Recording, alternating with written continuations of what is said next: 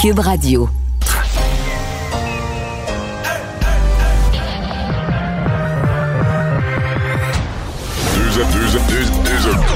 Deux, animateurs cohérents, deux visions différentes. Une seule émission, pas comme les autres. Mario Dumont et Vincent Dessureau. Cube, Cube Radio. Et bonjour, bienvenue à l'émission. Bienvenue à Cube Radio pour euh, ces deux heures de revue de l'actualité euh, de cette euh, journée. Euh, c'est Alexandre qui est là aujourd'hui en remplacement de Vincent. Salut Alexandre. Salut Mario. Euh, oui, une, bon, une journée, disons, qui a pas mal de choses dans l'actualité, mais c'est c'est parce qu'il se passe plein d'autres affaires, puis malheureusement, c'est un peu difficile de sortir de la COVID et de ses impacts sur nos vies.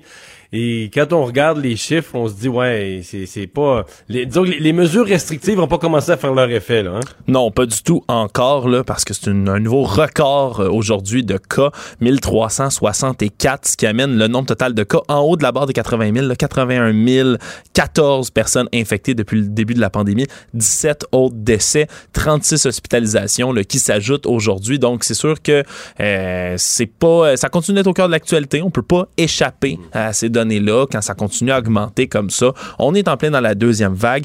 D'ailleurs, le ministre de la Santé, Christian Dubé, qui a fait un point là, tout seul sur la crise. C'est rare qu'on le voit là, euh, complètement seul, euh, sans être flanqué du docteur Horacio Arruda et euh, de, du premier ministre François Legault. conférence de presse avec la grosse table. Il y en avait eu deux hier.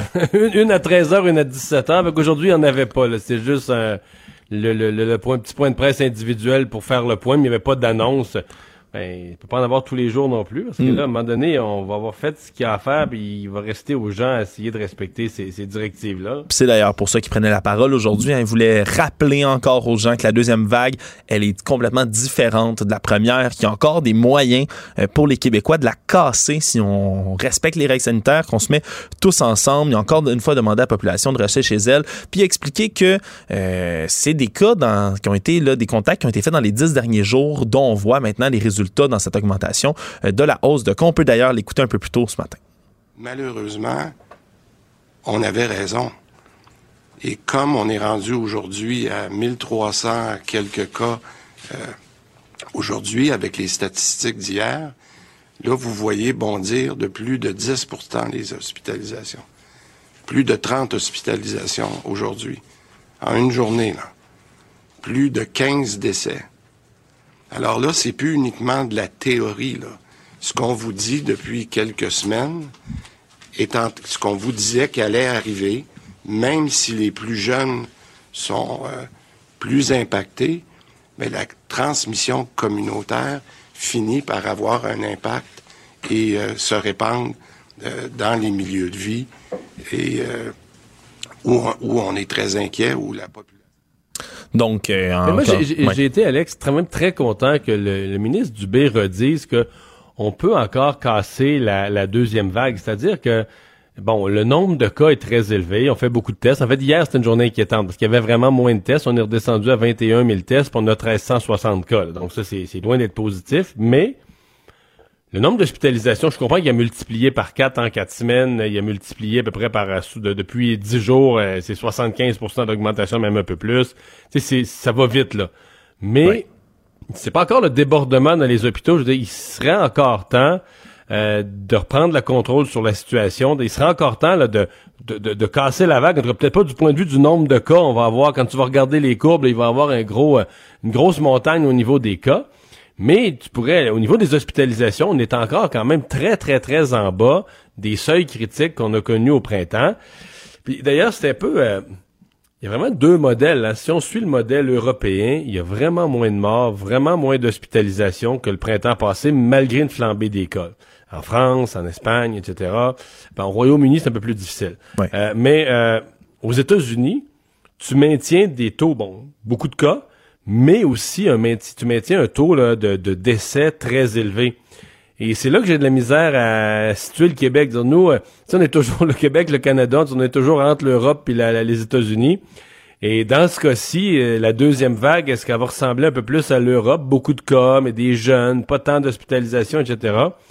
Ou est-ce qu'elle va ressembler plus à, aux États-Unis où finalement, ben, ce qu'on appelle la deuxième vague, mais dans le fond, c'est une, vague infinie qui se prolonge. La première a jamais vraiment euh, terminé, mais, avec, là, les États-Unis ont encore, euh, je sais pas, 1000 décès par deux, trois jours. C'est encore, euh, oui, complètement. encore récemment de 700 quelques décès. C'est encore énorme le rythme auquel des gens perdent la vie. La barre des 210 000 euh, décès depuis le début de la pandémie a été franchie d'ailleurs aux États-Unis. Mais ouais, c'est une bonne affaire. tu le disais que le, ministre de la Santé appelle comme ça à casser la vague parce que c'est l'impact d'il y a 10 jours, ce qui se passait, ce qu'on voit aujourd'hui dans la hausse de cas. C'est sûr que demain matin, après-demain, est-ce qu'on va voir tout de suite le résultat de ce, nouveau comme semi-confinement-là? Non, c'est sûr. Mais à un peu plus long terme, dans une semaine, un peu plus que ça, c'est là qu'on va peut-être voir les, les, impacts on espère, positifs, des, gestes barrières qui vont être respectés ou non par euh, l'ensemble de la société québécoise. Un des débats qu'ils ont eu aujourd'hui à l'Assemblée nationale porte sur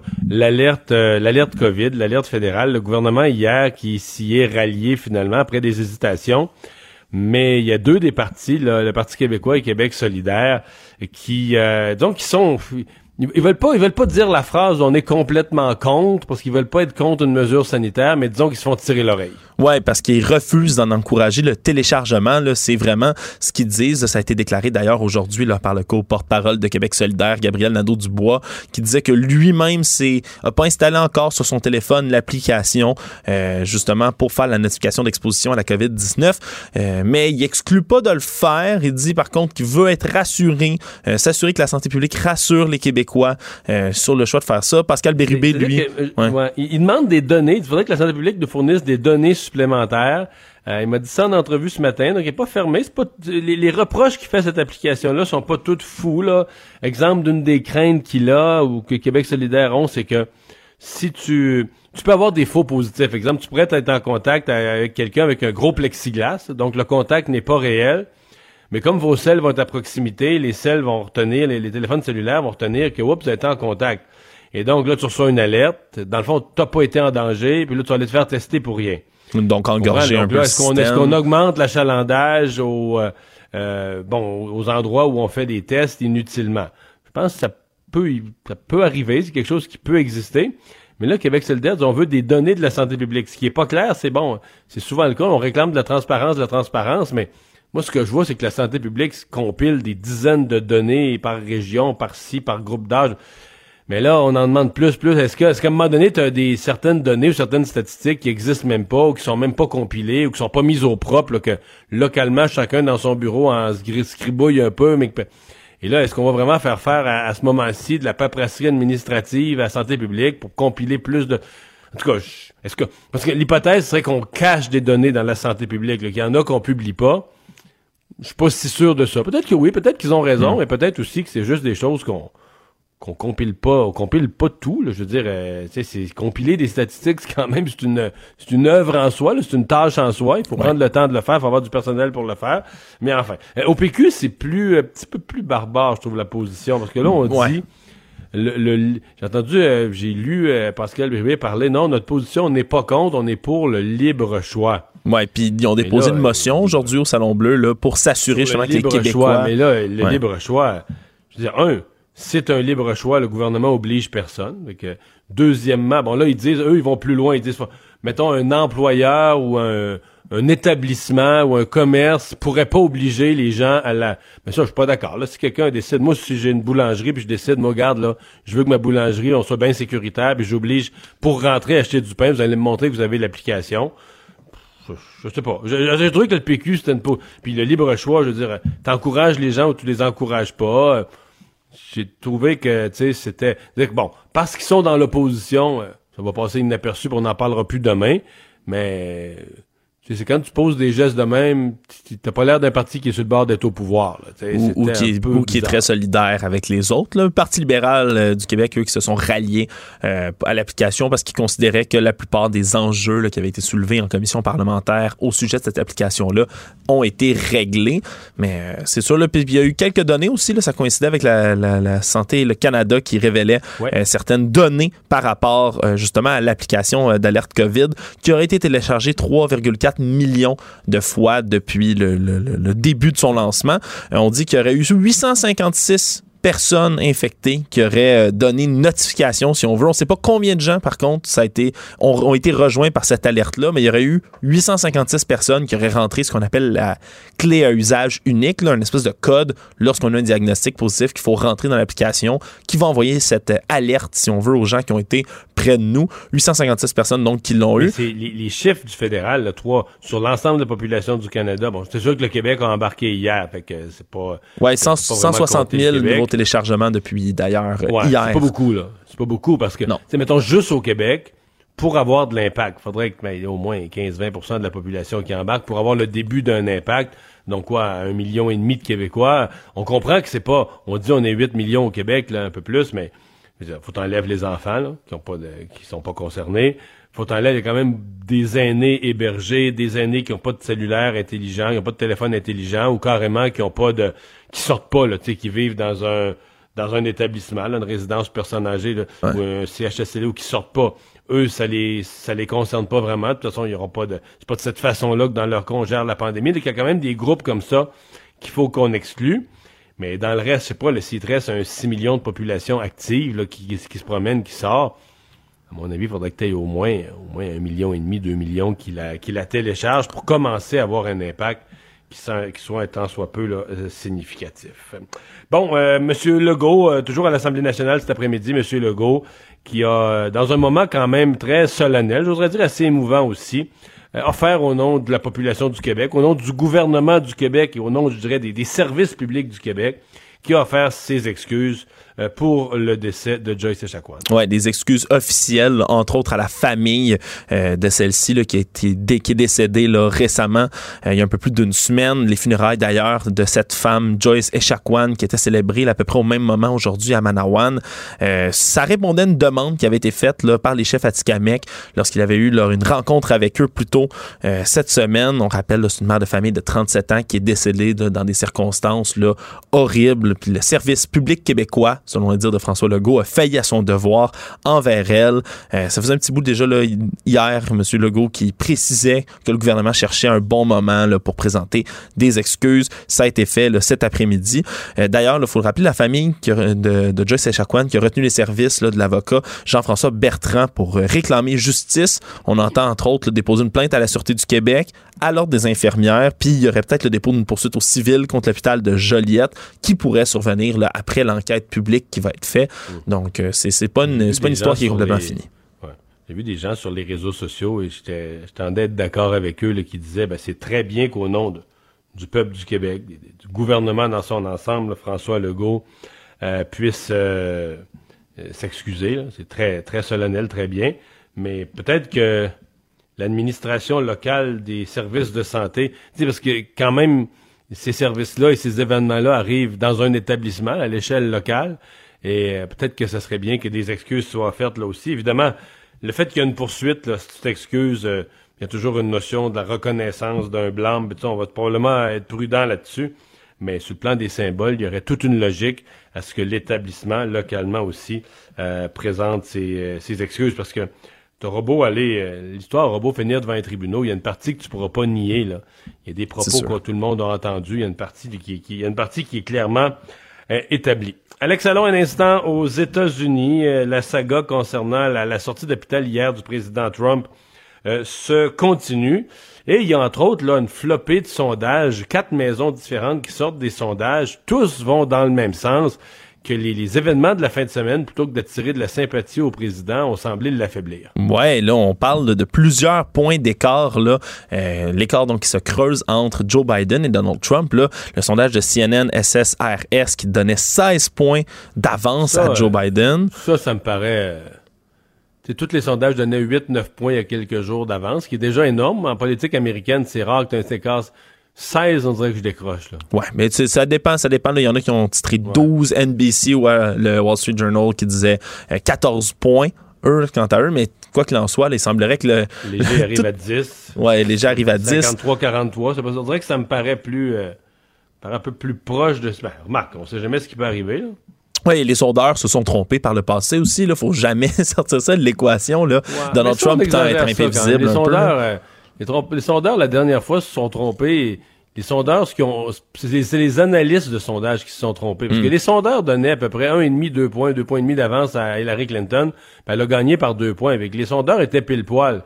C'est les analystes de sondage, ceux qui traitent les sondages et essaient d'en, d'en extrapoler un résultat électoral qui ont mal fait l'évaluation de dire OK, bon, importante précision. Du pays, À grandeur du pays, Clinton a 1% ou deux de plus là, mais au Wisconsin, euh, en Pennsylvanie, État par État, comment ça va retomber, combien de grands électeurs ça donne, et, c'est là que Donald Trump a gagné. Mais les sondeurs ont comme ramassé la, la, tasse de café parce que c'est pour une, euh, disons, une, une, erreur qui était pas tant que ça la leur, parce que euh, quand tu regardais vraiment l'intention de vote à l'échelle des États-Unis, il y a eu plus de votes. Il y a eu à peu près 1,5-2% de plus pour Hillary Clinton, euh, ce qui était à peu près dans la marge d'erreur. Je dis pas qu'il n'y a pas des exceptions, mais 80% des sondeurs là, étaient, étaient là dans la marge d'erreur. Mais disons, disons que ça va pas bien peu importe qu'on soit à 10 ou à 16 points de d'écart. En ce moment, c'est une situation catastrophique. D'ailleurs, sa campagne qui essaie de, de si on veut, là, de, de, ramasser les pots cassés, de les réparer un tout petit peu, euh, puis qui ne cesse d'enchaîner les publications dépeignant Trump comme un héros qui aurait battu le virus chinois, là, évidemment, là, qui a tendance à appeler le, le, China virus au lieu euh, de la COVID-19. D'ailleurs, Mario, là, je ne veux pas, pas le montrer à nos auditeurs, mais je veux le faire entendre parce que c'est ça qui vaut la peine. Donald Trump qui a partagé plutôt là, euh, le vidéo de son retour à la Maison Blanche de Marine One, l'hélicoptère ah ah présidentiel. Il faut que je ah le fasse écouter, je le décris rapidement. L'hélicoptère qui débarque lentement. Donald Trump qui débarque sur le, le tarmac de la Maison Blanche, qui marche, qui salue, confiant. Écoutez cette musique-là, -là, c'est digne d'un spectacle de télé vraiment.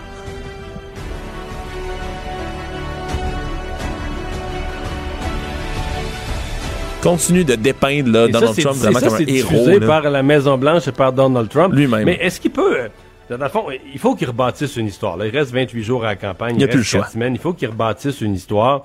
Est-ce qu'il peut essayer de nous vendre l'histoire du, euh, je sais pas, mais du, du, du jeune homme, euh, de l'adolescent qui a eu la leucémie, puis qui avait le rêve de jouer dans la, la NFL, puis qui combat sa leucémie, puis qui s'entraîne tellement fort, qu'il finit par réaliser son rêve, même si à un point dans, la maladie, on lui a dit tu ne pourras plus jamais.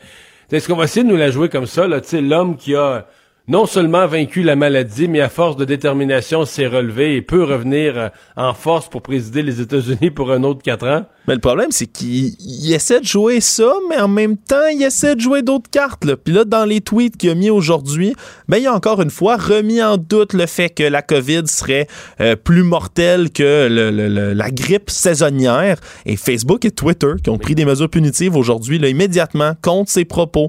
Euh, Facebook a complètement retiré le message de Donald Trump qui avançait justement avec la grippe. C'est plein de fausseté. Il, dit qu'il y a oh, complètement faux. de la grippe, ce qui est totalement faux. Oh, les euh, autorités sanitaires aux États-Unis démentent ça complètement euh, Twitter, eux, qui l'ont masqué, là, tu peux quand même cliquer pour aller voir son, son tweet là-dessus, mais euh, avec une petite explication comme quoi ça contient des informations qui sont mensongères. Alors, c'est sûr que il dit d'un côté, hein? ben, c'est gênant. Là. D'un côté, il dit qu'il a appris sur la COVID. Là, j'en ai fait écouter un extrait hier. Là, il est vraiment allé à l'école de la COVID. Il a tout compris. Sa campagne qui joue que maintenant, il comprend tellement ça. C'est complètement absurde. ça aussi, c'est absurde. Dans le sens que, voyons, pas besoin. Un premier ministre qui mettrait, je sais pas moi, un premier ministre qui mettrait en place euh, un programme de dépistage sans précédent du, du, cancer, là. Mais il est pas obligé d'avoir eu le cancer. C'est pas, vrai. Non, mais tu comprends? t'écoutes, ben non, t'écoutes les experts euh, tu, qui te disent voici ce qui devrait. Je sais pas, mais par exemple, le programme de, de, de cancer du sein, là, on a mis, on a mis en place au Québec des dépistages massifs avec des campagnes, de l'information, tout ça. Je veux dire, t'es pas obligé d'avoir eu le cancer du sein pour euh, écouter les avis des experts puis dire bon, on va investir tant de millions là-dedans puis tout ça, puis on va faire de la prévention, on va les trouver plus tôt. Puis c'est pour ça qu'aujourd'hui on sauve tant de vies. Le cancer du sein, là, mm. j'ai pas les chiffres devant moi, mais son taux de mortalité a décru d'une façon spectaculaire. Mais c'est pas vrai que pour le, pour faire ça, pour pour donc dans le cas de la, de la COVID, il avait les meilleurs experts, le docteur Fauci, tous les autres, la CDC, c'est les meilleurs experts au monde. Il y avait tout ça à portée de la main il a écouté, il a écouté du n'importe quoi là, à place de ça. Il, il, a tiré à gauche, à droite. Il a écouté des affaires qui circulaient sur Internet plutôt d'écouter les experts qui lui disaient les meilleures recommandations. Les gens disent, comme il aime dire. Les gens disent. People say, people say. Alors écoute, puis ça a continué à s'empirer en plus parce que il s'est fait poser la question d'ailleurs par des journalistes en sortant là d'hôpital militaire Walter Reed. Il, il a évidemment pas répondu. Il y a des gens qui lui demandaient êtes-vous un super propagateur, Monsieur le Président? Are you a super spreader? Puis peut-être pas le cas, mais dans l'état-major américain, l'état-major militaire, ça ça se répand, que ce soit à cause de lui ou pas. Là, euh, là on parle du général Mark Miley, entre autres, qui est le chef d'état-major américain de l'armée. Euh, plusieurs autres hauts responsables militaires aussi qui se seraient mis en quarantaine aujourd'hui parce que le numéro 2 euh, du corps des gardes-côtes, qui est l'admiral Charles Ray, a été testé positif, lui, à la COVID-19. Ça a été annoncé aujourd'hui par un communiqué du Pentagone. C'est parce que l'admiral Ray se trouvait la semaine dernière au Pentagone dans des réunions avec d'autres hauts responsables militaires. Donc, euh, ça se propage au niveau justement de l'état-major de l'armée, des, très hauts dirigeants. Euh, puis je pense que ça, va en inquiéter plus d'un quand même aux États-Unis de voir que ça se répand dans les organismes de pouvoir comme ça, surtout sachant que l'armée américaine est tellement importante aux yeux du peuple américain. Bon. Je vais te surprendre avec une nouvelle qui vient de m'apparaître. Je t'écoute. Max Domi est changé. Oh! Oh, mais ça, c'est. Le Canadien acquiert l'attaquant Josh Anderson des Blue Jackets de Columbus en retour de Max Domi et d'un choix de troisième tour. Euh, TVA Sport qui vient de nous euh, lancer cette alerte. Donc, Max Domi échangé contre Josh Anderson et un choix de troisième tour. Tu auras sûrement l'occasion d'en rejaser avec Jean-François Barry Jean françois Barry va sûrement nous dire un peu plus tard dans l'émission si c'est un bon échange et si, le, si Josh Anderson remplace. Euh, adéquatement Max Domi dans le Canadien. Marc Max Domi jouait tout. Il était bon l'année passée, mais cette année, dans les séries, il jouait sur le quatrième trio. Euh, on revient en politique. Euh, donc, une grosse annonce aujourd'hui, très attendue en matière de logement social. On fait, un, on fait grand cas de cette annonce-là. C'est quand même de l'argent qui était voté, qui traînait dans les coffres depuis des mois et des années. Mais là, les gouvernements se sont entendus sur une méthode pour le partager et le dépenser. Oui, une entente entre Québec et Ottawa, là, euh, qui a été, dont les détails ont été révélés là, plus tôt aujourd'hui. Une entente sur le logement social. C'est une somme conjointe de 3,7 milliards de dollars sur 10 ans euh, qui a pour objectif de résorber la crise du logement euh, qui de nombreuses personnes à la rue cet été, là, entre autres dans les grands centres comme Montréal. tous les détails ont été dévoilés parce que ça fait trois ans quand même qu'il y a des négociations qui sont faites dans ce dossier-là. donc 1,84 milliards pour chacun des paliers de gouvernement. Ça va se décliner entre autres sur plusieurs trois grands volets, dit-on, le volet priorité Québec, initiative canadienne de logement communautaire et l'allocation canadienne pour le logement. Euh, en gros, là, ça va permettre à Québec de construire entre 2800 et 4000 logements sociaux. Également 2,2 milliards dans tout ça qui va servir à rénover les habitations à logement à loyer modique là, qui sont inutilisables en ce moment, les HLM. Euh, ça va augmenter donc le parc immobilier. Québec qui vont bénéficier d'un droit de veto dans tout ça pour sélectionner les projets qui vont être financés donc, une entente là, qui, va, euh, qui va venir aider là, euh, probablement dans ce dossier-là. Merci beaucoup. Culture et société.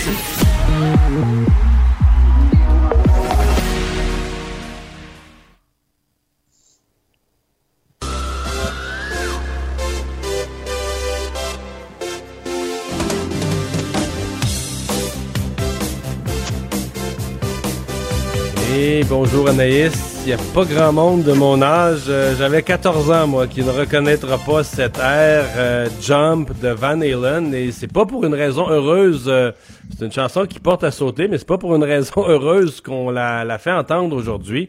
Ben Eddie Van Halen qui vient de décéder. Absolument. Donc, c'est vraiment une nouvelle euh, de dernière heure. Ça a eh, été rapporté. Est-ce qu'on le savait malade d'un cancer, quelque chose comme ça? Est-ce que ben, en fait, ça fait dix ans que Van Halen souffre d'un cancer de la gorge et on dit que dans les 72 dernières heures, son état s'était vraiment détérioré. Donc, à l'âge de 65 ans, là, c'est jeune. Euh, il est décédé. Eddie Van Halen, le fondateur de Van Halen, justement, c'est John qu'on vient d'entendre. Évidemment, il y a d'autres nouvelles, d'autres détails qui vont sortir euh, sous peu. Ça vient tout juste d'être rapporté par le site TMZ mais ça, fait quand même une décennie euh, qu'il est malade et là, il y a vraiment dans les dernières heures, son état s'est euh, relativement aggravé rapidement que ce qui a mené euh, à son décès. il était dans le monde du rock reconnu comme par plusieurs comme ayant un peu, ben, pas seul, ils sont ils sont quelques uns là, mais qui ont qui ont comme qui ont comme donné un, nouveau vent à ce que c'était que d'être guitariste dans un groupe. Euh, la façon de jouer la guitare, la présence hmm. du peut-être pas tant musicalement que la présence du, de la guitare euh, dans, dans le show, etc. Euh, il a été il a été important là-dedans là. Ben, il a vraiment été important, puis tu as raison. Euh, dans le fond, parce que quand on parle de lui, on dit oui, c'est un des membres fondateurs, mais c'est le guitariste aussi qui était en avant-plan, qui a mis un peu ce rôle-là de l'avant, parce que des fois, dans certaines formations, tu sais, c'est vraiment le chanteur. Je, prends comme exemple Coldplay, oui, c'est très différent, mais Chris Martin, on sait que c'est lui chanteur, mais honnêtement, je pourrais pas tant te nommer le, nom des autres groupes de la formation. Tu sais, parfois, les guitaristes, les bassistes, les, les batteurs sont mis au second plan, euh, tandis que Van Halen, comme tu dis, sur scène, c'était vraiment la guitare était mise au premier plan, au même titre que la musique, au même titre que le chanteur, euh, toute cette gang-là ensemble. Donc oui, c'est vrai, tu as tout à fait raison, Mario, que la guitare a joué un rôle très important dans, ce groupe-là, qui était relativement euh, coloré au niveau euh, hmm. vestimentaire, le style et tout ça. C'est une autre époque. 65 ans, c'est bien jeune. Bon, du nouveau pour le bye-bye ça a été annoncé aujourd'hui. Bon, au mois d'août dernier, on nous a confirmé que le bye-bye aurait lieu, bye-bye 2020, malgré euh, bon la pandémie. On s'entend pour dire que du matériel et qu'il en manquera pas cette année. Et on nous a confirmé que pour une cinquième année, c'est Simon-Olivier Fecteau et Guillaume L'Espérance qui vont euh, produire ce gala. Il y a des classiques, des incontournables. Guylaine Tremblay garde sa place. Claude Legault, même son cloche, Mehdi Boussaïdan, qui a fait son entrée notamment l'année passée, euh, il sera encore. Et on a ajouté deux nouvelles têtes d'affiche, Sarah-Jeanne Labrosse et François Bellefeuille. Imaginez-vous, ça a été vraiment une des grosses nouvelles annoncées euh, aujourd'hui. L'an passé, juste pour vous situer, le 31 décembre, il y a eu plus de 4 300 000 téléspectateurs. Imagine-toi, le Mario, là, si cette année, on est euh, confiné à la maison. je vous dis, il n'y a aucune question que ce soit confiné dans le temps des fêtes. T'en parles non, non, mais je touche du bois. Je suis en train de toucher du bois. Ça va être réglé dans le temps des fêtes. Au moins temporairement. Au moins pour deux semaines. ça sera réglé du 23 euh, jusqu'au 2 janvier. Mais c'est ça, bon, la barre est haute, euh, évidemment. Là, ce sera la 52e édition et on nous promet plusieurs, plusieurs euh, invités durant cette émission. Et j'ai hâte de voir parce que si vous avez écouté Les Gémeaux, il y a environ trois semaines de ça, vous vous rappelez que sur scène, Simon-Olivier Fecteau, Michel-Olivier Gérard, qui euh, l'acteur qu'on voit notamment dans les publicités de IW. Les deux, bon, euh, se sont euh, littéralement chicanés en blague, évidemment, sur scène. Ensuite, ils ont fait la paix et Simon-Olivier Fecteau offrait un rôle à Michel-Olivier Gérard dans le Bye Bye. Donc, c'est à suivre, mais on nous promet encore plusieurs nouveautés, plusieurs invités pour ce, grand rendez-vous québécois. 52e édition quand même. Là. Luce Dufaux, qui nous, qui nous réserve du nouveau. Luce Dufaux, qui est revenu euh, il y a quelques temps de ça, printemps dernier, avec son album Dire combien je t'aime. Et là, je vous fais entendre sa nouveauté. C'est tout nouveau, tout frais. C'est arrivé euh, ce matin dans ma boîte courriel. Voici le cœur de l'océan. Peut-être que nous, on y arrivera dans ce royaume que tu m'as inventé. Oui, si je sais qu'il n'existe pas, le pays où l'on n'arrive jamais on y arrivera. S'il faut marcher mille ans. Juste du faux, c'est chaque syllabe qui est bien chantée. Hein? On entend, ah euh, c'est une chanteuse extraordinaire. Tu sais, tu la pas, sa, sa voix, la profondeur de l'âme qu'il y a derrière la voix, tout est. Et tu sais, t'entends la, la première syllabe, puis il y, a déjà quelque chose d'allumé. Très belle chanson, ah. ce que j'entends en tout cas. Absolument. Puis si vous aimez justement euh, Luce Dufault, c'est un beau retour pour elle avec son album. Elle fait aussi partie du, euh, euh, de la série en fait de concerts rencontres et l'histoire de mes chansons qui sera animée par Monique Giroux. Alors à chaque soir, ce sera 75 minutes sur scène. Monique Giroux qui va interviewer soit Clémence Desrochers, Jean-Pierre Ferland, Yvon Deschamps ou encore Stéphane Venn. Et plusieurs artistes seront sur scène pour reprendre les, les plus belles chansons de ces artistes-là. On va aussi expliquer la genèse, leur grand succès Luce Dufault fera partie de la distribution. Ça devait avoir lieu à la fin octobre à la salle Pratt Whitney à Longueuil. Bon, en raison de la COVID, ça a été reporté. Là, sachez que ce sera disponible sur le web, évidemment, au mois de novembre. Alors, vous allez faire un tour sur le point de vente pour vous procurer vos billets. Si jamais vous avez envie d'assister dans le confort de votre salon, finalement, à l'un de ces concerts, et sachez, c'est ça, elle va faire partie de chaque soir, chaque concert, Luce Dufault. Moi, je l'aime au bout de cette femme-là. Bon. Les nouvelles de Bruce Springsteen? Oui, lui qui, Bruce Springsteen, qui, on dirait, chaque année nous offre euh, toujours une panoplie de projets. Et là, il y a l'album Letter to You qui sortira officiellement le 23 octobre prochain, qui sera accompagné d'un film documentaire. Donc, ce sera tout d'abord diffusé sur Apple TV. Par la suite, évidemment, on pourra euh, louer, euh, se, procurer, en fait, ce, film documentaire-là. Et pendant cinq jours, Bruce Springsteen et le E Street Band, ils collaborent ensemble depuis plusieurs années. Donc, ils ont passé cinq jours ensemble à jammer, à enregistrer des chansons. Ils ont dit là, que ça a été trois chansons. Euh, en fait, aux trois heures, ils enregistraient une chanson. Donc, la cinquième journée, l'album était fini. Donc, les gars se sont assis, ont pris le temps de prendre une bière, écouter l'album, chanter, jammer. Et tout ça, bien, ça a été euh, filmé, ça a été capté. Je vous fais entendre un court extrait de ce qui sortira à la fin octobre. Anybody wonders where to stop is, watch me. I'll give you a cue. We're having fun. One, two, one, two, three.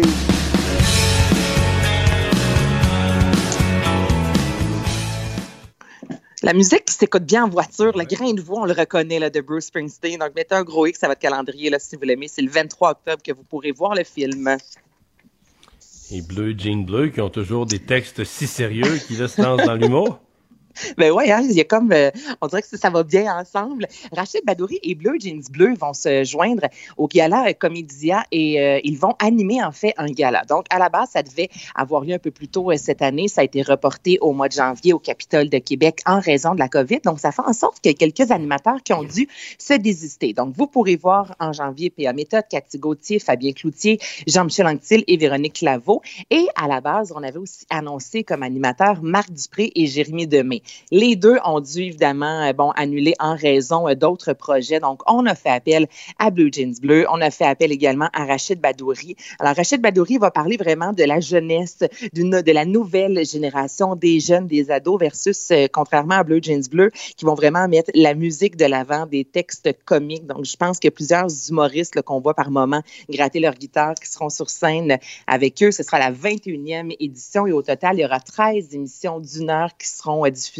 à Radio-Canada. Donc, beaucoup de galas et par la suite, les meilleurs moments qui seront réunis lors euh, de deux soirées. Alors, on croise les doigts. Si tout va bien, ça aura lieu au mois de janvier. Mais ça va bien aller, comme tu l'as dit, Mario. Ça va bien aller. Hmm, pas moi qui dis ça. c'est ça qu'on va parler. Merci, Anaïs. C'est ça dont on va parler au retour de la pause. Pourquoi? Pourquoi on a le slogan ça va bien aller, mais que ça va vraiment pas si bien que ça au Québec avec la COVID? On va parler un des, des chercheurs importants en la matière.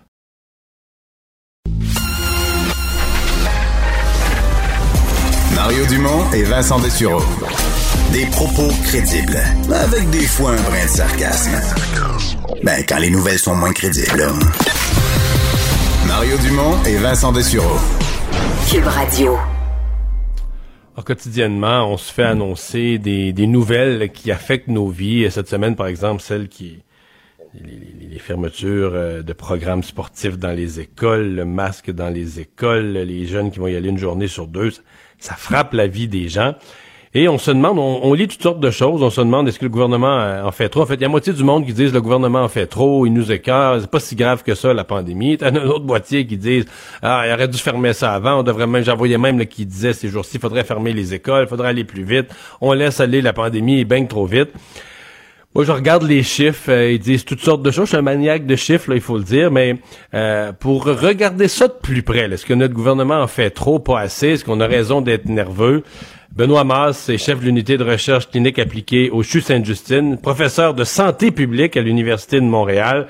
On l'a entendu quelques fois sur ces questions. Professeur Maas, bonjour. Bonjour. Si je vous demande un premier exercice, si vous deviez placer l'aiguille en fonction des chiffres, des courbes qu'on voit depuis 3, 4, 5 semaines, est-ce que le gouvernement en fait juste assez? Est-ce qu'il en fait un peu trop parce qu'il panique et c'est pas si grave que ça? ou il en fait pas assez, pas assez vite parce que vous voyez les chiffres plus inquiétants que ce que le gouvernement semble voir? Vous metteriez où l'aiguille, vous, dans ce cadran-là? Là?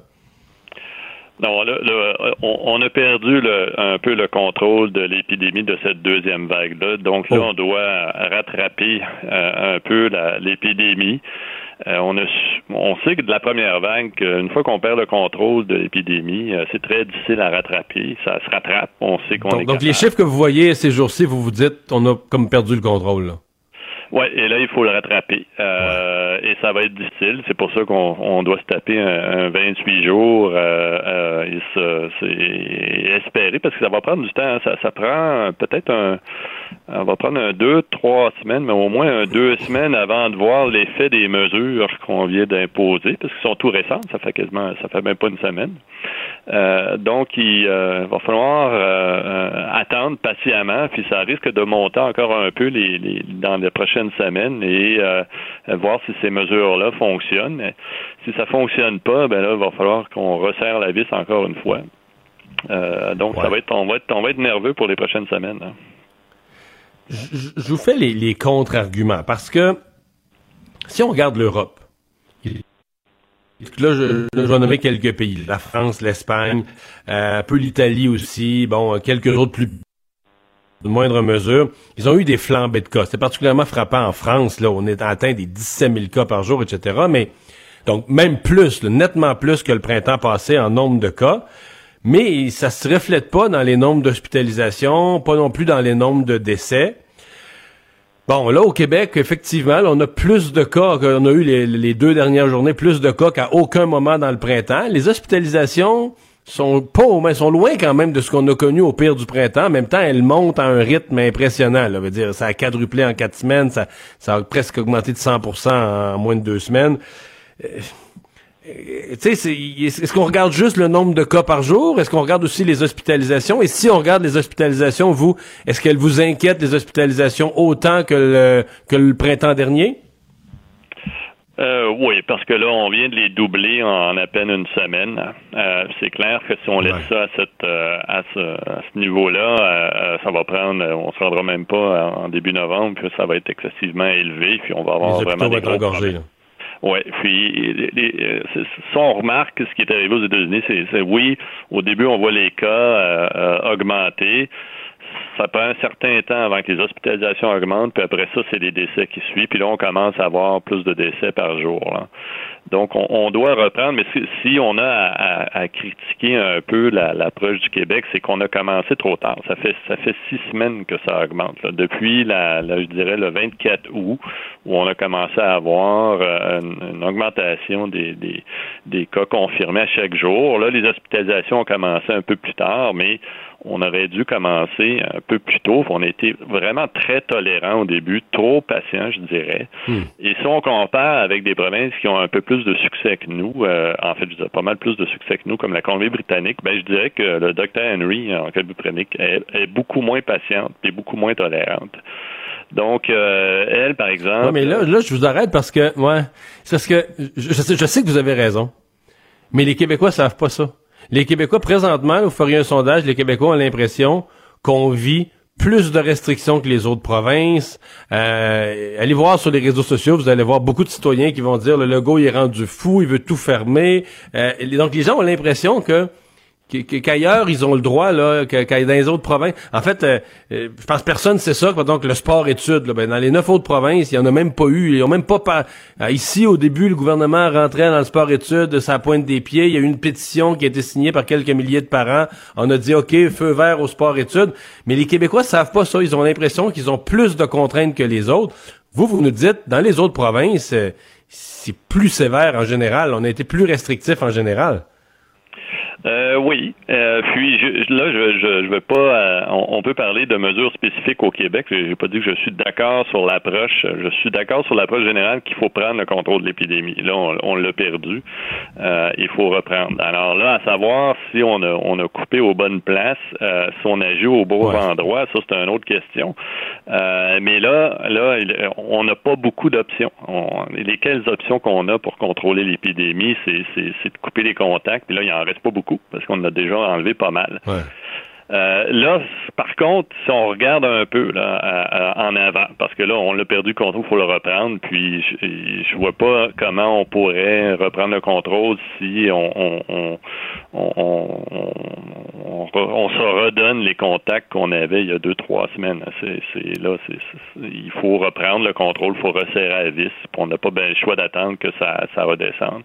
Mais si on regarde ce qui va arriver, en fait, ce qui m'inquiète plus, c'est ce qui va arriver. Euh, euh, J'ai pas de doute qu'on va reprendre le contrôle. C'est plus ce qui va arriver à la fin octobre puis au début novembre. Parce que là, le déconfinement, ça sera pas le même déconfinement qu'on va avoir, qu'on a observé euh, au mois de mai, au mois de juin, début juillet. Parce qu'on n'a pas les vacances d'été, on n'a pas l'arrêt scolaire.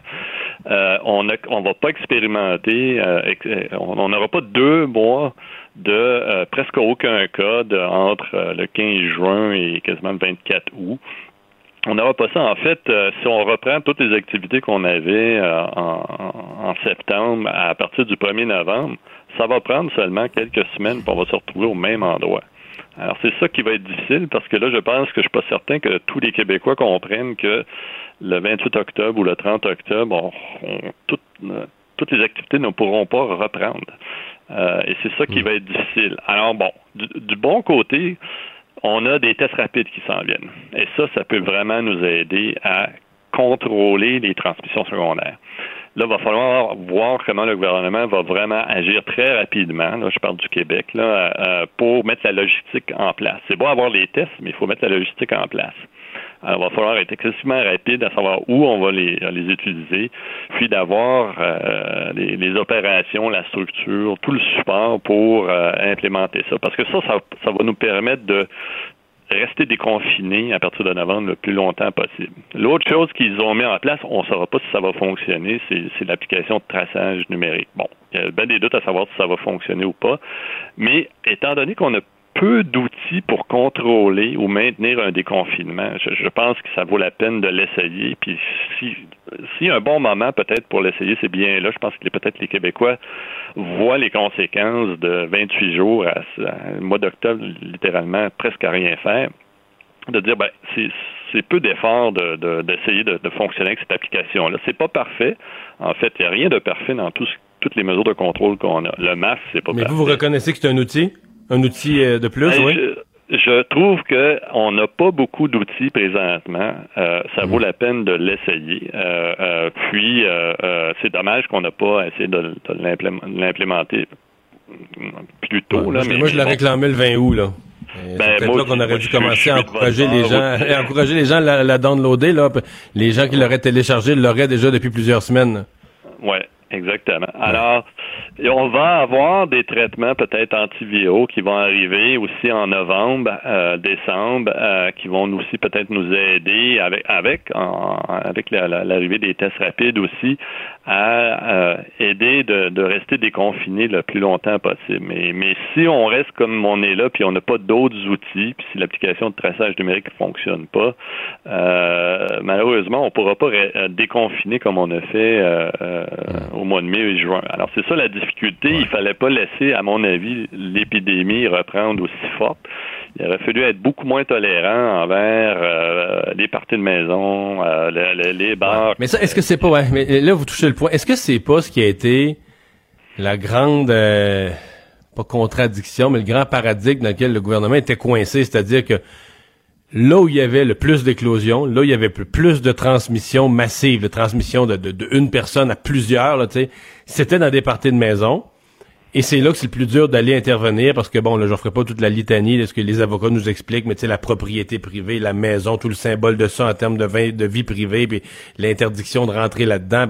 Euh, et ça, pour le gouvernement, ça pouvait difficilement être plus monoté. Tu te rends compte que le, le royaume de la vie privée devient l'endroit de propagation du problème public, là. Mais je, comprends ça, mais, mais euh, d'un autre côté, il fallait essayer, il fallait vraiment faire les efforts. Là, ils font les efforts, ils ont le télémandat, ils ont toutes sortes de choses qui se sont données comme pouvoir, mais on aurait pu donner ces pouvoirs-là aussi avant. C'est un peu long, là.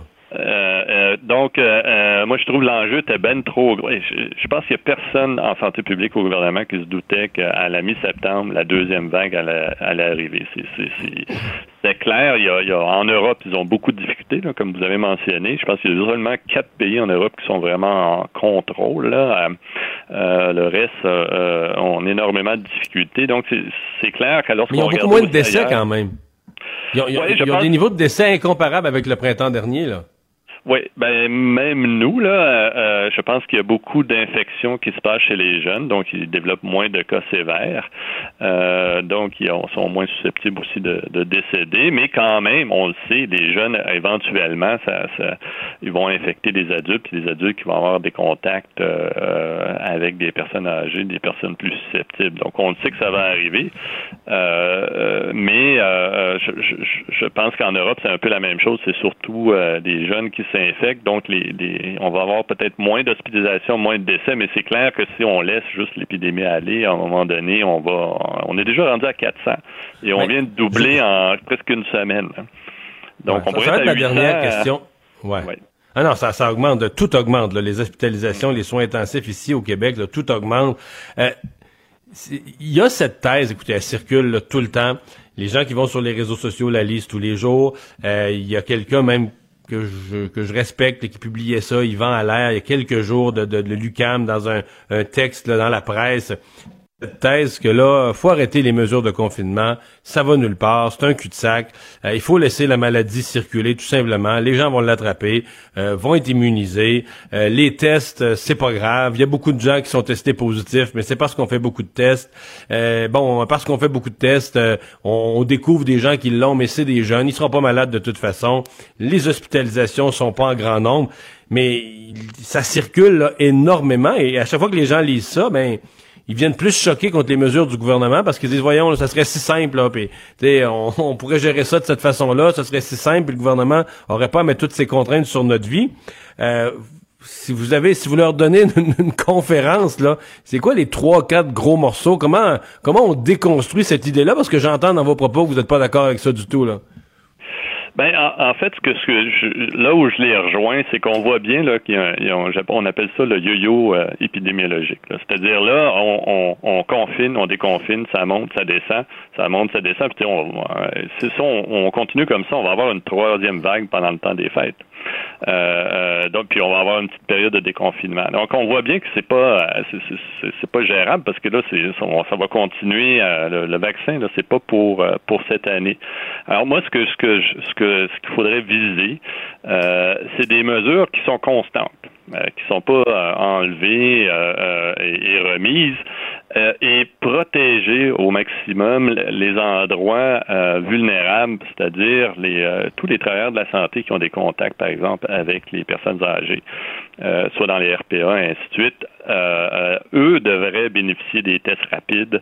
eux devraient être avoir le, moyen de pouvoir détecter rapidement les asymptomatiques afin que le, de, de, s'assurer que le virus ne rentre pas dans ces, dans milieux-là et d'avoir plutôt une vie qui est où les, les mesures sont constantes. Euh, au lieu d'avoir a... C'est une vie avec des restrictions, là, puis des masques, puis euh, etc. Là. Oui, euh, je pense, mais c'est quand même un peu plus léger que ce qu'on expérimente présentement, où là, presque tout est fermé. Euh, puis aussi de euh, renforcer le, les quelques mesures qu'on va avoir. Et là, vous allez me dire, c'est un peu ce que la Suède a fait, là, mais les quelques mesures qu'on a en place, c'est de les suivre. C'est que la population les suive. Dire, on vous en mettra pas beaucoup des mesures, mais suivez-les. Mais là, je vais être plate, là. Je vais être plate, là, mais les Suédois, là, c'est une population euh, éduqués, euh, beaucoup plus riches, euh, en fait, pas beaucoup de pauvres. c'est très, très, très difficile de faire un parallèle. Puis bon, écoute, j'en rêverais là, mais convaincu que si on avait appliqué ça au Québec, ça aurait été un désastre. Remettre entre les mains de la, de la responsabilité populaire là, toute la stratégie. je, je, les connais les Québécois, puis je les aime là, mais j'y crois pas là.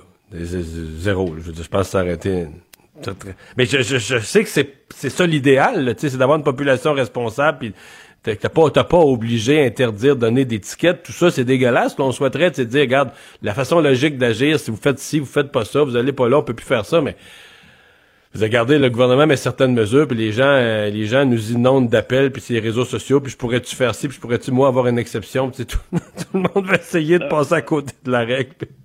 Non, je dis pas qu'il faut suivre le modèle suédois ici. ce que je dis, il faut trouver, euh, euh, si on veut pas, si on veut éviter là, de, de vraiment euh, se confiner, déconfiner avec des courtes périodes, parce que là, la période qu'on a vécue cet été de, de une longue période relativement déconfinée, on n'aura pas ça là en novembre. Ça va être beaucoup beaucoup plus court. Donc, l'idée, ça serait d'essayer de, convaincre les Québécois. Je suis d'accord avec vous que ça va prendre euh, euh, euh, un, certain, un certain effort de communication important de la part du gouvernement de dire, écoutez, là, on va, on va vous donner des mesures, on va, on va, on va essayer de les rendre constantes, là, au lieu de les enlever, de les remettre, les enlever, les remettre. Puis, mais il faut ces mesures-là les suivre. sinon, on va être, comme je dis, on va être obligé de recommencer euh, probablement avant, avant les fêtes. Euh, si on fait juste euh, continuer à faire ce déconfinement-là qui en début novembre, que tout le monde veut reprendre ses activités comme on le faisait en septembre, ça ne durera pas très longtemps. En deux, trois semaines, on va revenir presque au niveau où on est là présentement. Mario Dumont et Vincent Dessureau. Joignez-vous à la discussion. Appelez ou textez le 187 Cube Radio 1877 827 2346. désolé pour la fin d'entrevue. Ça fait deux fois que ça fait ça. Ça fait ça la semaine passée. Le système vient planter totalement euh, pour la diffusion. Et maintenant, on va parler sport. Jean-François Barry, salut. Salut Mario. Hey, grosse nouvelle. Ben là, on a du gros matériel aujourd'hui. Mais c'était quand même prévisible. La journée du repêchage, c'est une journée pour qu'il y ait du mouvement.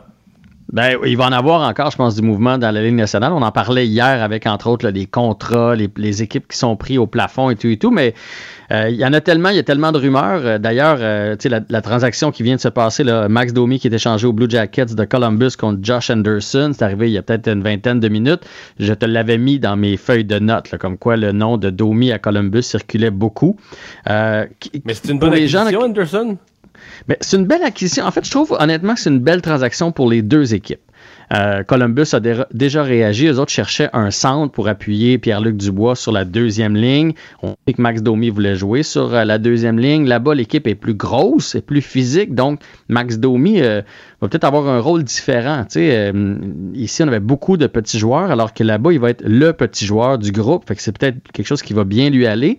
J'ai hâte de voir comment il va s'entendre avec Tortorella parce que Max, l'année passée, prenait de drôles de décisions avec la rondelle. Beaucoup de revirements à la ligne bleue adverse lorsqu'il est entré en zone puis qu'il essayait de faire. Des... est pas fort là-dessus, lui, hein? Tortorella, pour casser quelqu'un, il est pas pire. Fait que j'ai bien de, bien de voir comment ça va se passer pour lui. Mais c'est une bonne transaction aussi pour le Canadien. Le Canadien, on le sait, là, cherchait à ajouter du, du size, du poids, du physique sur les ailes. Euh, on l'a vu avec le Lightning de Tampa Bay. C'est pas grave d'avoir des petits joueurs dans ton équipe s'ils sont bien entourés. Ça t'en prend des gros alentours puis des gros qui jouent gros. Lui, c'est un 6-3 de Skanderson, ça s'en va sur le premier, sur le deuxième trio? Ou le troisième? Euh, pour moi, il faut qu'il y ait une chance sur le deuxième trio. Après ça, tout va dépendre de sa blessure, comment il est remis de ça. Parce que c'est un 6-3, 222 livres, 26 ans, droitier. Il y a deux ans, il a marqué 27 buts. Là. Fait qu'il est capable de, marquer, là, lui. Puis l'autre année d'avant, 19 buts en 63 parties. Donc, s'il en avait joué 82, il aurait encore marqué une vingtaine de buts. Sauf que l'année passée, il y a un but en 26 matchs. Il a été blessé à l'épaule, puis on sait quand tu es blessé, tu reviens en cours de saison, c'est pas facile de rattraper le rythme. Fait que est-ce qu'on vient d'aller chercher le gars qui a marqué 27 buts ou on vient d'aller chercher le gars qui a marqué un but. Mais à 26 ans, je peux pas croire qu'il est fini. En tout cas, je trouve que c'est c'est un, une belle acquisition pour le Canadien de Montréal. C'est un gamble sur le fait qu'avec un échange, puis un nouveau rôle dans une équipe, puis qu'on on, repart un goal, on redémarre la carrière d'un joueur. Ça marche. Ben, il y a des fois dans l'histoire où ça a marché. Mais je trouve pas que c'est un gamble. Honnêtement, au pire, comme tu dis, il sera sur la troisième ligne, puis il va marquer une quinzaine de buts, puis ça va être bien parfait comme ça. Mais tout d'un coup, qu'on a un marqueur de 25 qui est capable en plus d'ajouter du physique. Parce que c'était le premier marqueur du Canadien l'année d'avant aussi. Oui, mais en tout en toi puis moi, je pense qu'il était au-dessus de sa tête cette année-là. Il est arrivé, tout fonctionnait. Puis on n'avait plus de place pour Domi. Domi a été clair l'année passée. Euh, il a même fait la baboune. Il voulait jouer au centre. Puis là, on le sait, ça va être qui les centres du Canadien. Là? Ça va être euh, Suzuki puis Dano dans l'ordre que vous voulez. C'est ça, les trois premiers centres. Fait que s'il veut pas aller sur les ailes, Domi, mais il n'y avait pas sa raison d'être. Il n'y avait plus sa raison d'être à Montréal. Puis visiblement, on le saura jamais, ou peut-être qu'un jour ça va sortir, mais il y a quelque chose qui a brisé entre lui et l'organisation du Canadien parce que quand il est revenu dans la bulle, là, il est arrivé plus tard à cause de son diabète. Il a commencé sur la quatrième ligne, puis on l'a laissé là longtemps. la série, on le voulait plus. C'était évident que évident que Claude Julien le voulait plus. Ça, il y avait un autre un autre geste qui avait été posé par le Canadien plus tôt en journée. Pourquoi? Pour se libérer de la place sur euh, la masse salariale? Mais c'est ce que tous les experts disent parce que dans le fond, ils n'étaient pas obligés de le racheter cette année. Carl Osner, ça aurait été même mieux, euh, plus rentable pour eux autres euh, d'attendre, pour le Canadien d'attendre à l'année prochaine. Fait que c'est soit pour rendre service à Osner parce qu'en le rachetant, il peut aller s'essayer avec n'importe quelle équipe, il peut même jouer pour le salaire minimum, ou c'est pour se donner de la place sur la masse pour une autre transaction. Mais là, évidemment, ça, c'était avant que celle de Domi arrive, parce que là, j'ai comme l'impression que Bergevin commence à avoir fini ses emplettes. Il avait dit qu'il devait aller chercher un, gardien euh, substitut à Carey Price. On l'a. Il a grossi sa défensive avec Edmondson et on ajoute Romanov. Donc la défensive est meilleure. Et là, on vient d'aller chercher Anderson. il manque toujours le gros marqueur, mais est-ce que est-ce que ça va être ça? Ça m'étonnerait. Par contre, peut-être que c'est pour l'extension de Gallagher. Peut-être que c'est pour signer Dano. Mais bref, on a racheté Carl Osner. Donc, on s'est fait de la place. On est comme à 7 millions présentement sur la masse Le gros marqueur, là, tu sais, les équipes qui en ont, tu sais qu'est-ce qu'ils font? Ils les gardent. Ben oui! C'est pour ça qu'il ne faut pas trop s'emballer avec Anderson. Oui, il a déjà mis 27 dedans, puis c'est un, un bon joueur de hockey, gros format, mais c'est ça. C'est pas non plus le marqueur de 40 buts qui vient de débarquer à Montréal. Il faut, tempérer ses attentes. Bon. Euh, puis euh, bon, il y a toutes sortes de rumeurs qui circulaient, mais là, il y en a une aussi sur euh, Tampa Bay. Le Tyler Johnson aurait dit oui, lui, carrément, prêt à être échangé, malgré qu'il vient de gagner la coupe avec le Lightning. Oui, la semaine passée, dans ma balado, là, euh, Avantage numérique, on avait parlé avec Mathieu Darche, puis il avait dit qu'il y avait des plans, puis il y avait des joueurs qui avaient été ciblés. Tyler Johnson, c'était l'évidence même, puis je pense que c'en est un autre, un peu comme Max Domi. Tu sors de l'alignement, l'équipe continue. Euh, donc, il y avait une clause de non-mouvement. Il n'y avait pas le droit de l'échanger, sauf que là, il aurait donné une liste d'équipes à laquelle il accepte d'être échangé. Fait que ce serait lui le premier ciblé. Mais ce qui circule, parce que là, je t'ai préparé un petit document rumeur, ce qui circule aussi à Tampa Bay, c'est qu'il y a quelques intouchables dont ne font pas partie Ryan McDonough à la défensive, Steven Stamkos et Alex Killorn, qui pourraient être des belles prises pour d'autres équipes si on ne réussit pas à se départir de Tyler Johnson. Parce que ça ne veut pas dire parce qu'ils veulent l'échanger qu'il y a une équipe qui va aller le prendre. C'est quand même 5 millions pour encore 4 ans, Tyler euh, Johnson. Ensuite de ça, toujours dans les rumeurs, Longvis s'en irait avec les Capitals de Washington. Eux autres, ils ont un jeune gardien qui s'appelle Ilya Sensonoff là-bas. C'est lui qui va prendre la place de Brandon Olby. on aurait fait un signe à Henrik Longvis pour être son grand frère, être son mentor. Et, euh, ben non, je trouve que c'est. Oui, puis il a dit qu'il était prêt à le faire. Hein. Il veut continuer de jouer au hockey. Il y a encore le feu sacré. Donc ça, c'est ça, pourrait être un. Puis Marc-André Fleury, euh, lui, parlant de gardien? Marc-André Fleury, aurait été offert dans un beau bouquet, apparemment très bien ficelé, bien présenté aux 30 équipes de la Ligue nationale et il n'y en a aucune qui a levé la main. Fait que c'est pas le fun pour euh, Marc-André Fleury. Je trouve ça, tu sais, après une si belle carrière, un gars en plus irréprochable dans un vestiaire et tout et tout qui se retrouve dans cette situation-là. On sait que Vegas vient de. bon, non? Y a-tu flanché? Y a-tu. Je crois qu'il vieillit, là, mais. Ben, il vieillit. L'année passée, ça a été plus difficile et il vient avec un contrat de 9 millions. Hein? C'est, oh. avec le plafond qui descend, c'est pas tentant ben ben d'aller chercher ça. 9 millions et plus de preneurs. Là. Mais ce qui est, ouais. Mm. Ben, en tout cas, il n'y a pas beaucoup des preneurs. Fait que, fait que, bref, là, pour l'instant, il aurait été offert aux 30 équipes. Je ne sais pas ce qu'ils vont faire parce qu'ils viennent de signer Robin Lenner pour 5 euh, millions par année. Fait que là, ils se retrouvent à 14 millions de gardiens de but, eux autres, pour, la prochaine saison. Ils n'auront pas même le choix de le bouger éventuellement. Et la dernière rumeur, c'est que le Canadien serait aussi intéressé à Wayne Simmons. J'espère qu'ils feront pas ça. J'espère. Ah les Flyers, les Sabres. Il, ah, il avance plus, Wayne Simmons. Il, est plus, je pense que c'est un joueur qui vit sur sa réputation. Là. Oui, il est grand, il est gros, il va en avant du filet, mais la Ligue nationale a tellement changé, tellement rendu rapide que j'espère que le Canadien ne touchera pas à Wade Simmons. OK. Après ça, ben là, ce soir, on surveille le repêchage. Il n'y a pas un gros suspense sur le premier choix. Le suspense, c'est sur qui sera le deuxième choix? Ouais, ben c'est ça. Toujours dans les rumeurs. Tu sais, c'était comme euh, euh, Alexis Lafrenière et après ça, Byfield, euh, qui, qui, est un, un autre gaillard de 6 et 3 euh, dans, l'Ouest canadien ou dans l'Ontario, en tout cas de l'autre côté, du côté anglophone.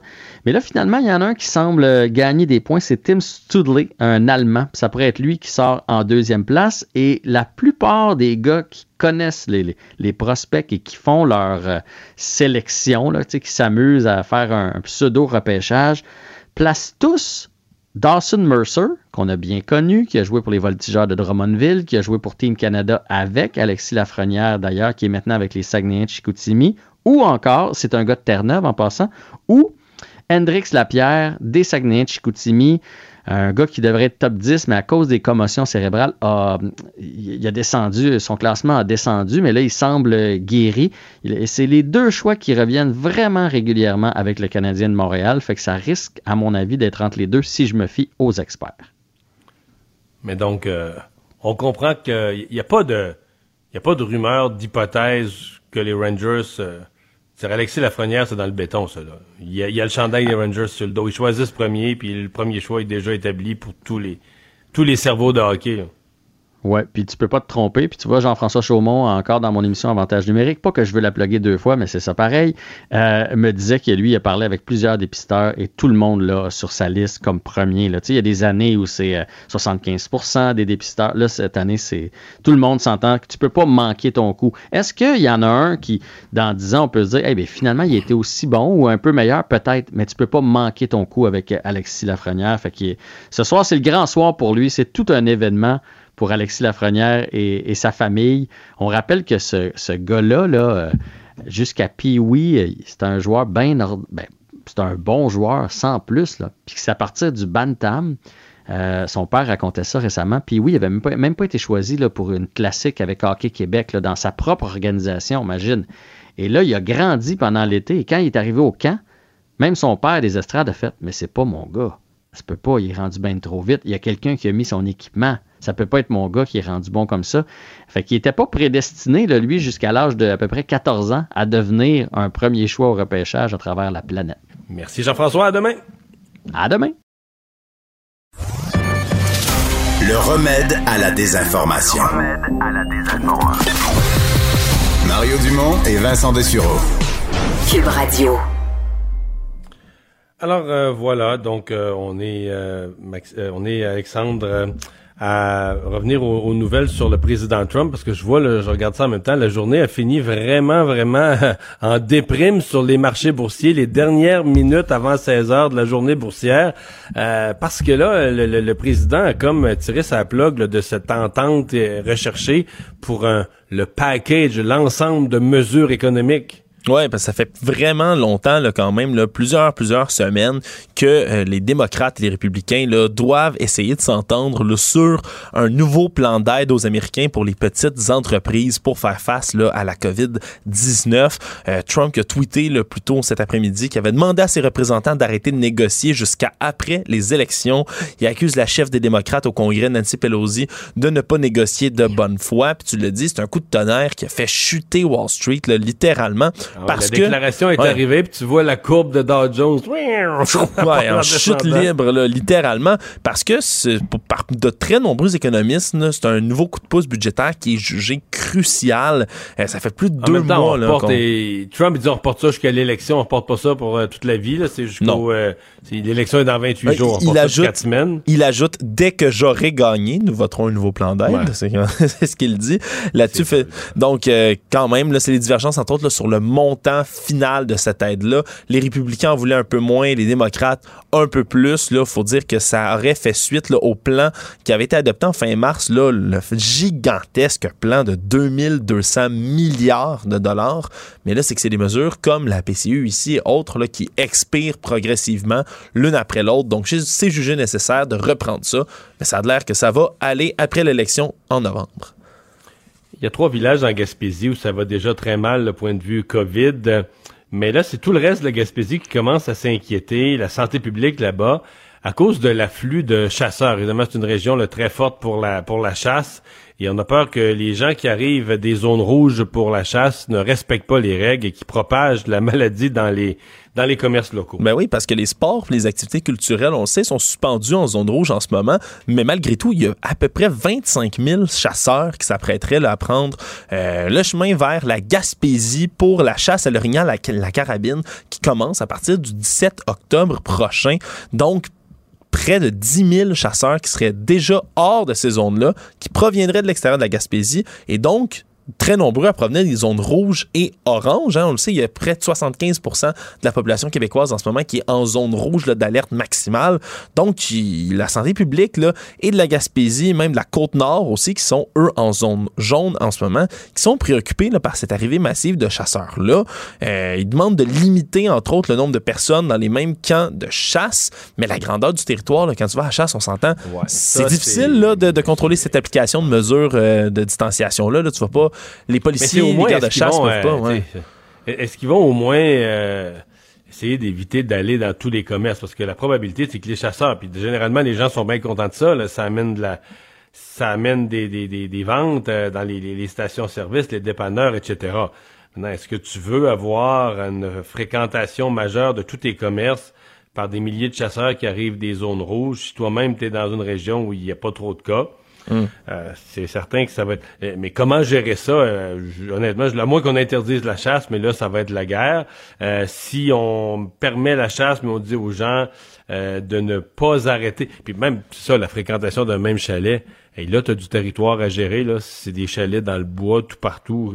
La police peut garder un œil là-dessus, c'est même pas pensable. Ben voilà, la santé publique qui, eux, recommande, entre autres, là, toutes sortes de petites recommandations comme ça, là, justement, de faire son épicerie en zone rouge avant de se rendre là, dans d'autres zones, de chasser dans sa propre région, pas faire du, covoiturage avec des membres qui sont dehors de notre bulle familiale, pas partager la vaisselle, les outils et autres. Bref, c'est rien de coercitif, mais on espère là, que les chasseurs euh, vont respecter une certaine forme de mesure quand même avant de partir le 17 octobre un premier test antigène rapide qui a été approuvé, c'est annoncé ce matin par Santé Canada. Oui, Santé Canada qui autorise un premier test antigénique pour dépister rapidement la COVID. C'est la technologie de Panbio COVID-19 AG qui est faite par la pharmaceutique Abbott. C'est un test qui ne nécessite pas d'instrumentation, puis on dit qui permet d'avoir un résultat entre 15 à 20 minutes. Euh, c'est une option, qui, une option qui serait accessible et portable, vente la compagnie pharmaceutique. Ça se fait à partir d'un écouvillon, là, comme, euh, comme, comme d'habitude, naro-pharyngé, on dit, donc dans le nez, le pharynx. Euh, ça fournirait des résultats de tests préliminaires, dit-on, mais c'est sûr qu'il y a encore un certain scepticisme qui subsiste parce que ça peut pas être utilisé comme seule base de traitement. ça prend d'autres il peut encore avoir des faux, des faux positifs, faux négatifs et autres. Ça doit être associé aux observations cliniques. Les antécédents doivent être pris en compte. Donc, oui, il y a des bémols qui sont apportés, mais tout de même, euh, évidemment, plus la rapidité des tests va être de mise, mieux ça va être. Là. On se le dit d'un côté de santé publique, c'est plus facile de gérer une pandémie quand on est capable de faire des tests rapides. Mais c'est parce que si tu peux faire des tests rapides, à la limite, là, euh, on en parlait tout à l'heure avec Benoît Masse, l'épidémiologiste, tu pourrais même, par exemple, dans le domaine de la santé, les gens qui travaillent auprès des aînés, tu pourrais quasiment imposer un test quotidien. Tu arrives travailler 15 minutes plus vite, une demi-heure plus vite, puis tu passes le test, le résultat en 15 minutes. Donc, tu t'assures. Je dis pas que c'est simple, mais quand on aura en grande quantité, tu t'assures que les gens qui vont travailler euh, auprès des personnes vulnérables, ben, personne entre la maladie à l'intérieur. Dans un monde idéal, on pourrait mhm. peut-être arriver à ça et donc permettre un peu plus de, de liberté parce que sinon, je veux dire, si tu laisses la maladie circuler dans la société, tu dis, ah, faut juste protéger les plus vulnérables. Oui, mais les gens qui travaillent au CHSLD, eux autres, ils vivent où s'ils vivent pas dans cette société-là où trop de maladies circulent? T'es pris dans ce, dans ce cul-de-sac-là. Hey, dernière nouvelle, euh, vite, vite, quand même intrigante, là, que tu m'as mis. Euh, il vaut mieux, euh, ces mois-ci, ne pas avoir de l'ADN de l'homme de Néandertal. Est-ce qu'il y a encore des, des, des, des citoyens de la planète qui vivent avec euh, une partie importante de l'ADN de Néandertal? Mais c'est tellement compliqué l'ADN, mais oui, il semblerait hein, que si le, ton génome, Mario, le contenait un certain bout d'ADN qui date des Néandertals, donc de l'ADN néandertalien, euh, on risque de développer une forme plus grave de COVID-19, trois fois plus grand risque de développer une forme grave, selon une étude qui est parue la semaine dernière dans la revue scientifique Nature. Euh, c'est un facteur de vulnérabilité génétique, on dit, qui affecte très différemment les populations, évidemment, au, travers du globe, parce que, tu sais, à peu près la moitié des personnes, par exemple, en Asie du Sud, sont porteuses de cette variante génomique-là. 16 des Européens. En Afrique, par contre, c'est presque inexistant. 16 des Européens ont de l'ADN de Néandertal. C'est, ouais, c'est un certain ah gène, là, on dit. Là, Et donc, ils sont plus à risque, ils sont plus à risque face à la COVID. Ouais, c'est une certaine région de la part des chromosomes 3, qu'on dit, il y a six gènes là-dedans, euh, qui est issu des croisements entre les Homo sapiens. On s'entend, nous, on considère souvent qu'on est les Homo sapiens sapiens, si on veut, là, cette forme de l'évolution humaine-là. Mais euh, les Homo sapiens ont cohabité à une certaine époque avec Homo neanderthalensis, qui est l'homme de Néandertal. Il y a des dizaines de milliers d'années de ça, mais ils se sont croisés entre eux. Puis on porterait certaines copies, deux copies, entre autres, dans notre ADN de ces gènes-là. Et si on les porte en nous, Habituellement, ça ne change pas grand-chose, mais selon une dernière étude, comme je dis, il semblerait que ça puisse augmenter le facteur de risque. Donc, c'est quand même assez intéressant de voir que euh, ce qui est arrivé à nos ancêtres il y a près de plusieurs dizaines de milliers d'années peut nous affecter encore aujourd'hui. encore un stress. Encore un stress. Mario Dumont et Vincent Dessureau. Joignez-vous à la discussion. Appelez ou textez le 187 Cube Radio 1877 827 2346. Alors que ces jours-ci, probablement que des milliers de Québécois euh, ben, soit téléchargent la nouvelle application Alerte COVID ou songent à la télécharger. Euh, il y a l'Association québécoise des technologies euh, qui appuie la décision du gouvernement, considère que c'est une, une bonne chose. Nicole Martel est la PDG de l'Association québécoise des technologies. Bonjour. Bonjour, M. Dumont. Bon, euh, vous avez euh, évalué l'outil, vous avez évalué son fonctionnement et son utilité et vous arrivez à une conclusion positive. Expliquez-nous pourquoi. Mais ben, d'abord, nous, quand on s'était euh, présenté en commission parlementaire au mois d'août, alors que le gouvernement sondait un certain nombre, un certain nombre de regroupements, euh, notre position était que euh, il existe des technologies qui peuvent aider euh, plein de pans de la société, qui peuvent aider le fonctionnement des entreprises. On voyait mal l'idée de se priver d'une technologie qui pouvait aider la santé publique. Donc ça, c'était le, le, premier volet de notre recommandation. Il y avait des gros mais, toutefois, naturellement, le respect de la vie privée, euh, le, le, respect des plus hauts standards de, de, sécurité, c'est un incontournable aussi. Euh, un élément fort euh, aussi qu'on qu'on mettait de l'avant, qu'on continue de mettre de l'avant, c'est de s'assurer aussi qu'il y a une gouvernance exemplaire autour de cette de cette technologie qui pourrait être formée de un comité d'experts en, diverses matières, en, santé, en santé publique, euh, des experts de sécurité, euh, de gouvernance euh, des données, pour qu'on puisse assurer une vigie vraiment très, très, très serrée en continu sur, bon, d'abord l'évolution de, de, la situation, mais aussi les avancées possibles qu'on peut amener à la, à la technologie pour un meilleur service envers la population. Ouais. Euh, on, va prendre les morceaux un par un. D'abord, pour bien des gens, la, première crainte, c'est la vie privée, c'est la, sécurité, tout ça. Le gouvernement se fait très rassurant, mais c'est juste que quand c'est le gouvernement qui le dit, on dirait que pour certaines personnes, ça, ça, augmente la méfiance plutôt que de rassurer. Euh, vous, vous êtes extérieur complètement à tout ça. Euh, vous, personnellement, puis vos membres, vous n'avez pas d'inquiétude à installer, il n'y a pas d'inquiétude pour la vie privée, il n'y a pas d'inquiétude de sécurité? À installer ça? Ben, il y a deux grands euh, choix technologiques qui pouvaient être faits. Soit l'utilisation du Bluetooth, celle qui a été préconisée, ou l'utilisation du GPS. Euh, le GPS euh, aurait amené plus de précision, disons là, mais c'est quand même quelque chose qui est plus intrusif dans la vie privée. c'est pour vos, vos le gouvernement pourrait savoir partout où vous êtes allé là.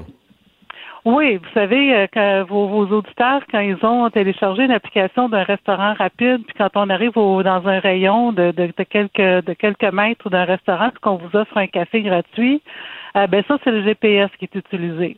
Et ça donne que ce restaurant-là sait que vous avez vu euh, trois de ces restaurants pendant la journée, puis que vous passez par là tous les jours à 8 heures le matin, tout ça. Donc, ça, c'est excessivement intrusif en termes de, de technologie assez précis. Hein? Vous avez été dans un dans un Costco à 3 heures l'après-midi, euh, puis euh, dans, dans le code postal X, on peut vous aviser rapidement grâce à cette technologie-là, mais c'est excessivement intrusif. Ça, je fais, nous, euh, dans le fond, euh, pour des considérations de vie privée, pour nous, cette technologie-là euh, au Canada ne devait pas, ben, avait pas vraiment sa place, n'avait pas lieu d'être. La technologie vous préfériez celle qui a été choisie, là?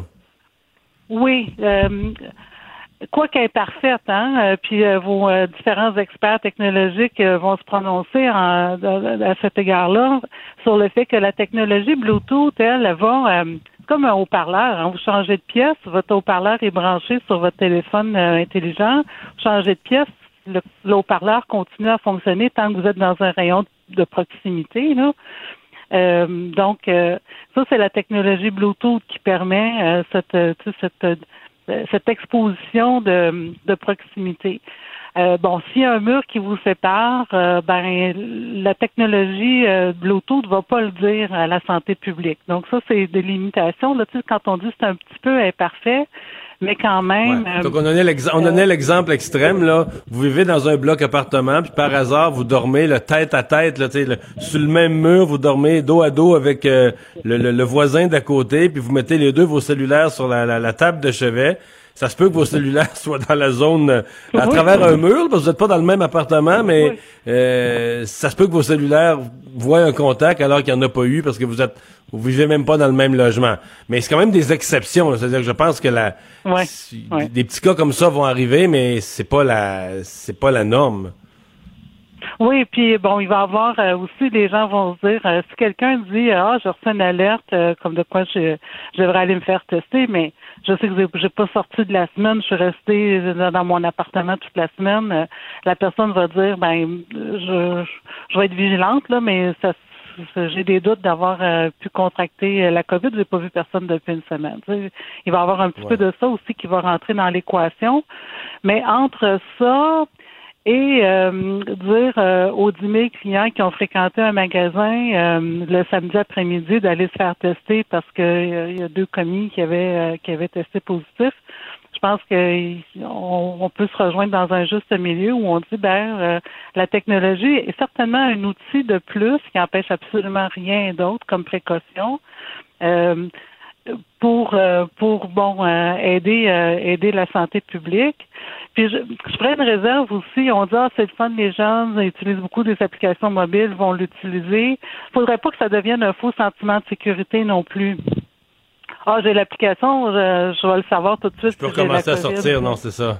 Oui, non, c'est ça. Faudrait pas que ça devienne euh, un faux sentiment de sécurité. Euh, donc, euh, ça, je, je pense pas que l'application vise juste les jeunes non plus, là, euh, mais euh, ça, je l'ai entendu beaucoup là, dans les dernières heures, puis euh, ça, ça, me fait craindre un peu qu'on mise trop sur ce, facteur-là, là, finalement. Ouais. Eh bien, ben on va voir. On, se comprend une chose importante là, et je sais pas comment le gouvernement va s'y prendre, mais on, se comprend que c'est un outil pour mesurer des, des, contacts et avertir les gens, ben, écoutez, vous avez été en contact peut-être avec quelqu'un qui, euh, qui, a testé positif. Donc, euh, si on est 1% de la population à l'avoir, on se promène avec, il n'y a pas vraiment d'utilité. Je veux dire, la, la, la, la valeur de l'application vient avec le fait que qu'un grand nombre, que le plus grand nombre possible des gens euh, s'en s'en prévalent. Euh, qu'est-ce qu'on, qu'est-ce que vous commandez au gouvernement là, pour euh, parce qu'à la fois faut rassurer les méfiants, faut essayer de stimuler les paresseux, euh, faut rappeler, la, renouveler la mémoire aux distraits. Comment comment on s'y prend quand on est le gouvernement pour faire télécharger une application massivement là? Ouais. Ben, je vous dirais surtout dans les dans les centres euh, assez densément là euh, peuplés, euh, les gens qui prennent des transports en commun, des gens qui se rendent du travail, qui côtoient du public, le public et tout ça. je vois que c'est moi pour moi ce serait vraiment d'emblée un outil de plus que j'utiliserais en tant que, que personne pour me prémunir de, de, d'être contaminé. Parce que, bon, le, traçage a quand même ses limites. Hein. Euh, on va donner le nom des personnes qu'on connaît avoir côtoyé, mais les personnes euh, qu'on est avec lesquelles on est en contact pendant plus de 15 minutes, à moins de 2 mètres, euh, on ne connaît pas nécessairement tous leur nom. Là. moi, pour en avoir vu et entendu des histoires de presse ces derniers jours, je vous dirais que le traçage, là, c'est là qu'une application qui fait les choses automatisées de façon technologique devient intéressante. Le traçage sont pas mal débordés, là. D'avoir les gens qui reçoivent Ben, leurs résultats de test 7, 8, 9 jours plus tard, déjà la période critique est passée, il est trop tard. Puis là, tu reçois ton résultat, euh, ils donnent des noms, ces gens-là sont pas toujours rappelés. C'est-à-dire, la machine de suivi, euh, peut-être qu'il y a des régions du Québec qui ont moins de cas où on a encore un bon suivi, mais il y a des régions où la santé publique, là, la vague leur a passé par-dessus la tête, et donc euh, on en fait plus ou pas de traçage utile. là. C'est triste à dire, mais c'est c'est pas mal ça le portrait. Là. Ben, si la écoutez, technologie peut la-.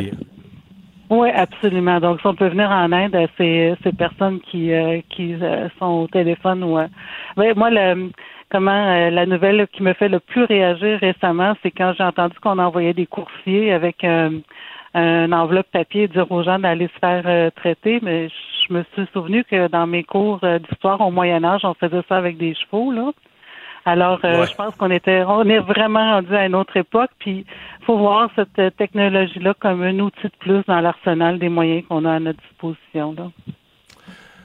Madame Martel, merci beaucoup de nous avoir euh, parlé aujourd'hui. Merci. Au revoir. Au Nicole Martel, c'est la PDG de l'Association québécoise des technologies. C'est le moment de la pause. Richard Martineau va être là au retour. Mario Dumont, un vent d'air frais. Pas étonnant que la politique soit sa deuxième nature. Vous écoutez Mario Dumont et Vincent Dessureau. le, le commentaire de Richard Martineau. Des commentaires pas comme les autres. Alors, Richard qui va se joindre à nous euh, dans les euh, premiers instants. J'en profite pour vous rappeler là, deux euh, énormes nouvelles quand même du jour. Euh, la, le décès d'Eddie Van Halen, ça a été annoncé, on en a parlé avec euh, euh, tout à l'heure avec Anaïs. Donc, Eddie Van Halen, 65 ans, euh, qui avait un cancer de la gorge, ça traînait depuis une dizaine d'années. On dit que son état s'était beaucoup détérioré au cours des derniers jours. Et donc, Eddie Van Halen est décédé. Et Max Domi, qui n'est plus euh, joueur du Canadien de Montréal, qui a été échangé euh, aux Blue Jackets de Columbus euh, contre un choix de repêchage et Josh Anderson. Donc euh, Max Domi, ça aurait été une aventure de deux ans. Première saison où ça a été merveilleux, premier compteur de l'équipe. Une deuxième saison où il s'est plus brouillé avec son entraîneur. Et donc, c'est terminé à Montréal. Alors, Richard Martineau qui est là. Salut Richard. Hey, salut, hey, grosse journée aujourd'hui, les 10 ans d'Instagram. Qu'est-ce qu'on faisait avant? Hein? Je suis pas un gros... On allait on, on allait Pas un gros Instagram, là, moi. Ben, pas en tout, moi non plus. Ben, tu sais, là, aujourd'hui, depuis ce temps-là, le, le gros sport national, c'est de photographier qu'est-ce que tu manges. Il n'y a rien de pire que tu vas dans un restaurant puis les gens prennent des photos. Ma blonde a fait ça des fois. Elle photographie ce qu'elle mange, là, puis elle met ça sur son compte Instagram. Je me demande tout le temps qui ça a quelqu'un qui dit, je me demande que c'est que Mario Dumont a mangé à souper? je comprends pas. Bon. Tu sais, il y a un vieux gang, un vieux gang Mario. Il y a un vieux gang qui dit que Neil Armstrong est allé sur la Lune puis a pris 11 photos. Ma cousine est allée aux toilettes puis elle en a pris 45. Ouais, c'est ça. hein. Ben non, mais sur Instagram, faut être la bonne. La bonne au bon endroit, dans le bon angle, devant le rocher, à côté de la plage, euh, pendant que les nuages sont bien placés, puis là, t'es un Instagrammeur hot. C'est pas ça? oui, peut-être. Je pensais que j'avais tout compris, Ouais. moi, là. Oui, oui, c'est ça. Hey. Es-tu Insta Instagram Instamagrable, comme on dit en tout cas? Non, pas vraiment, pas vraiment dans mon cas. Bon, application de traçage fédéral. Est-ce qu'il y a eu un nation, est-ce qu'il y a eu un nationalisme inutile de, courir après une application québécoise pour finalement se mettre en retard d'un mois sur, euh, sur le, fait d'y adhérer? de deux mois. Écoute, tu tombes en bas d'un bateau, Mario. Tu tombes en bas d'un bateau, je te lance une bouée de sauvetage, et là, tu nages vers la bouée. Tu pognes la bouée, puis tu regardes, c'est Made in China. Est-ce que tu dis, ah non, envoyez-moi une bouée de sauvetage faite au Québec? Je veux pas celle que Made in China. On est en pleine pandémie. On est dans une pandémie. Là, il y a une application, on s'en foutu que ce soit Ottawa, que ce soit l'Australie, que ce soit n'importe quoi. On a besoin, de- non, on disait non, non, non, faut que ça soit fait au Québec. C'est parce qu'il y avait des projets d'application québécoise. Seulement, on s'est rendu compte que nous autres, là, c'est quelque chose de beaucoup plus fancy qui est en train de se préparer avec l'intelligence artificielle. Si la pandémie dure longtemps, si le vaccin arrive pas, on va peut-être arriver à avoir à faire des, des, euh, quelque chose de beaucoup plus poussé avec ça, avec l'intelligence artificielle. Mais t'as raison, pour l'instant, on a besoin de l'ABC. J'ai été en Pour contact avec quand- quelqu'un qui a la COVID.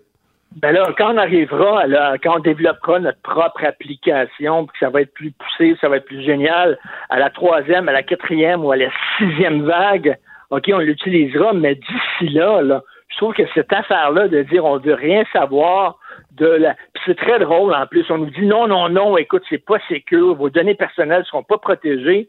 Et là, on vient de nous dire Ah, finalement, Eric Kerr, regarde ça, puis vos données euh, personnelles vont être protégées. Non, Une autre, c'était pas une les autre données personnelles. C'était pas, c'était pas l'inquiétude pour les données personnelles. C'était plus l'efficacité.